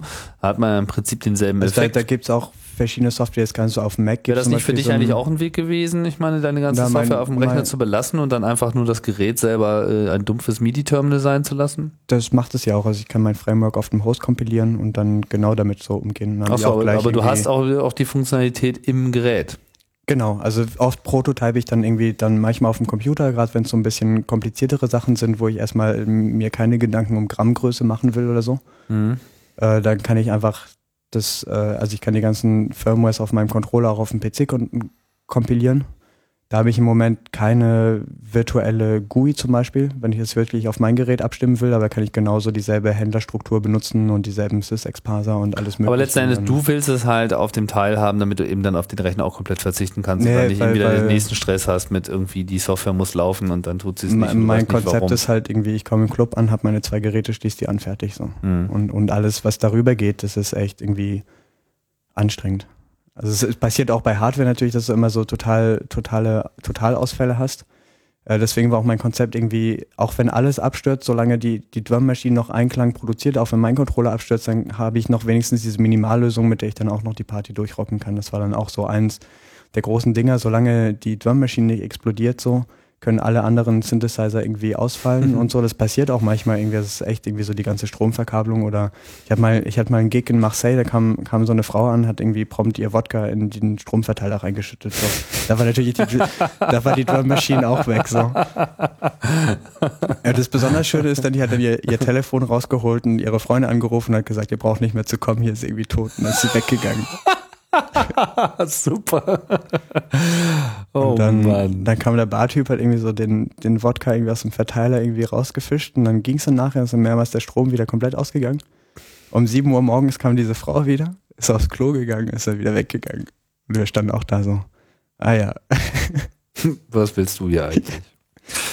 Äh, aber das, also das ist eben, wieso ich den Computer nicht benutzen will, weil es kann, also es kann echt Absolut sein, was so, oder du, dadurch, dass es auch mein Arbeitsgerät mir geht das, ist. Mir geht so das ja hier auch nicht anders. Also ich setze ja hier auch äh, mhm. bei meinem Audio-Setup mittlerweile voll auf dediziertes Gerät, in dem Fall halt das Mischpult und wenn mir der Rechner wegbricht, so dann äh, ja, also auch die, die, die viele der Musiker, die ich kenne, die dann, die das auch brauchen, dass sie ein funktionierendes System haben, die haben halt ihr Musiklaptop und da ist halt nichts drauf. Und, und ja. Na, das. Jetzt haben wir es halt ganz gut äh, umgedreht. Haben wir noch was ganz Wichtiges vergessen? Du noch irgendwie eine Grußbotschaft an äh, die Massen da draußen oder? Äh, ja, außer ein, dass es Spaß macht, irgendwie. Eine, Musik, ähm, eine Musikbotschaft noch. Äh, ich denke, was besonders wichtig ist, gerade wenn man als Programmierer daran geht oder so als, als, äh, als Techniker, ist, dass äh, es sich eigentlich immer lohnt, das Einfachste zu machen. Also das einfachste Konzept äh, und auch nicht versuchen, so Fehlermöglichkeiten rauszumerzen. Also es kann dann, weißt du, auf, auf, auf, du nimmst dir irgendwie ein, ein herkömmliches Instrument so auf einer Gitarre, kannst ja richtig viel falsch machen. So, weißt du, erstmal fasst du die an und dann kommt ja echt kein sinnvoller Ton raus. So. Ja. Und, und ähm, das ist eigentlich auch ganz praktisch, wenn du es so, so runterbrichst, dass halt viele Fehlermöglichkeiten noch da sind. Dann musst du zwei üben, dass du halt die Fehler halt live nicht machst. Aber hast du die Möglichkeit, erstens Fehler zu machen, die cool klingen, dann plötzlich zu merken, ey, es klingt ja ganz schön, wenn irgendwie eine offene Seite noch mitschwingt zum Beispiel. Das sind dann immer so Sachen, die dann plötzlich eine komplett neue Musikrichtung irgendwie, oder weißt du, so wie Jimi Hendrix und sein Feedback so, eigentlich was, wenn du es genau überlegst, sagst, eigentlich will ich das ja nicht haben. Und dann plötzlich merkst, dieses ganze Gitarrengejaule kommt eigentlich nur daher, dass irgendwie der Verstärker zu laut ist. Ne? Und, und es lohnt sich dann immer eigentlich so, das Einfachste zu bauen, als jetzt irgendwie sich sieben, sieben Wochen einzuschließen und versuchen, so das äh, äh, perfekte Techno-Generier-algorithmische Teil zu bauen. Und einfach zu sagen, wenn ich auf den, Klang, auf den Knopf draufdrücke, dann kommt eine Bassdrum raus. Und dann musst du zwar üben, irgendwie regelmäßig eine Bassdrum rauszukicken, aber hast dann die Möglichkeit, es auch falsch zu machen. Haptisch auch, ja, oder Variationen einzugeben und, und dann dem Algorithmus zu sagen, jetzt mach mal eine Variation, die so klingt, das geht halt nicht so, ne? Und beim anderen hast du die Möglichkeit, dann äh, äh mehr Spaß auf der Bühne zu haben, weil dann, weil dann auch bei diesen einfachen Sachen unmittelbar merkst, was du selber bewirkst. Als wenn du jetzt irgendwie Zahlen eindialst und dann macht es irgendwie auch nicht wirklich so viel Spaß. It's not a bug, it's a feature. Das erratische Prinzip kann und sollte beim künstlerischen Prozess sozusagen eine Rolle spielen, wenn ich dich mal richtig äh, interpretiere. Ja, genau. Das ist, also es wird ja auch jeder, jeder Kreative sagen, so die coolsten Sachen sind eigentlich eh immer die Fehler. Mhm. Und, und wenn War der auch Fehler beim Programmieren eigentlich auch nicht anders. beim, Da ist aber auch wieder ein bisschen eine andere Sache. Aber das ist eine andere auch, Sache, aber ich erinnere mich jetzt konkret an so ein paar Sachen, wo dann einfach so ein Programm einen Fehler hatte und dadurch ein Effekt äh, erzeugt wurde, wo man sich sagte, ah, interessant, äh, wie, da Ja, ja, muss man jetzt mal äh, nachforschen, warum Und auf der anderen Seite kann man dann passiert, eher ne? als Hacker auch mit den Fehlern ganz coole Sachen machen. So, ne? Das wollen wir auch nicht verschweigen. Nein, das wollen wir nicht verschweigen, denn Oder- dafür oder ist dieser das- Podcast das- ja auch da. Oder gerade, dass du mit den Fehlern dann auch äh, äh, überhaupt die Möglichkeit hast, in Geräte reinzukommen oder in bestimmte Bereiche reinzukommen. Was Mhm. jetzt in, in, in der mit, mit Jailbroken oder PS3 Hacks oder so weiter noch eine ganz andere Bedeutung bekommt. Aber es, im Endeffekt kommst du durch die Fehler auch an, an den Kern ran. So sieht's aus. Ne? Über die Fehler zum Kern. Ich denke, jetzt können wir es ja äh, auch mal abschließen. Vielen Dank, Manuel, Ja. für die Ausführungen. Ich fand es jetzt äh, alles so philosophisch, wie ich es äh, ursprünglich äh, mir hier äh, erhofft hatte. Trotzdem auch mit ein bisschen Technik dabei. Ähm, das war's. Wer, wer sich die Technikdröhnung Ja. geben will, der Quellen, kann ja auch äh, Referenzen. Auf meiner Webseite ruinwesen.com ist alles Open Source und man kann sich die Schaltpläne und auch die ganze Software runterladen und da steckt Mhm. schon ganz schön viel Engineering. also deine. MIDI-Library und Die- das aber auch, wie man das alles MIDI-Framework, baut. Äh, auch die CNC-Software, die ich geschrieben habe, die Ah. ganz coole Hacks hat. Aber Was die, ist also die, deine, deine Maschine? äh, die, die Fräse, die ich habe, Ja. von EHS ist das so eine Fräse. War, war äh, leicht teuer, aber funktioniert echt super. Mhm. Also ich bin ja total der Laie und äh, habe es noch nicht geschafft, die kaputt zu kriegen. Ja, ja, wir hatten hier auch, ähm, äh, ich hatte hier vor ein paar Ausgaben Basteln im 21. Jahrhundert, hatte ich ja hier Frank und Frank Krieger und den Philipp Stephan da, Ne? äh, wo es so um die ja, moderne Bastelgeschichte geht. Da waren auch CNC-Fräsen ein Thema. Wer da Lust hat, nochmal äh, reinzuschauen, das war Ausgabe Nummer 138. Da ging es dann um so eine Sachen. Aber das ist jetzt hier nicht so sehr das Kernthema und jetzt sind wir eigentlich auch mit unseren Themen durch, Ja. oder? Ja. Dann nochmal vielen Dank. Ja, danke dir. Ja. Und vielen Dank fürs Zuhören hier auch bei der 145. Ausgabe von Chaos Radio Express. Und es geht munter weiter. Dieser Monat ist äh, hochproduktiv. Spiel, spielst du jetzt eigentlich einen Track von dir zum Abschluss? Oder kann ich da einen zwischenschieben? Ein Track von mir. Ja, so, so irgendwas, was du hast? Oder so. kann ich da noch einen von mir einschieben? Ah, du kannst jetzt äh, auf jeden Fall gleich noch äh, einen von dir einspielen, dann endet diese Sendung mal ein bisschen anders.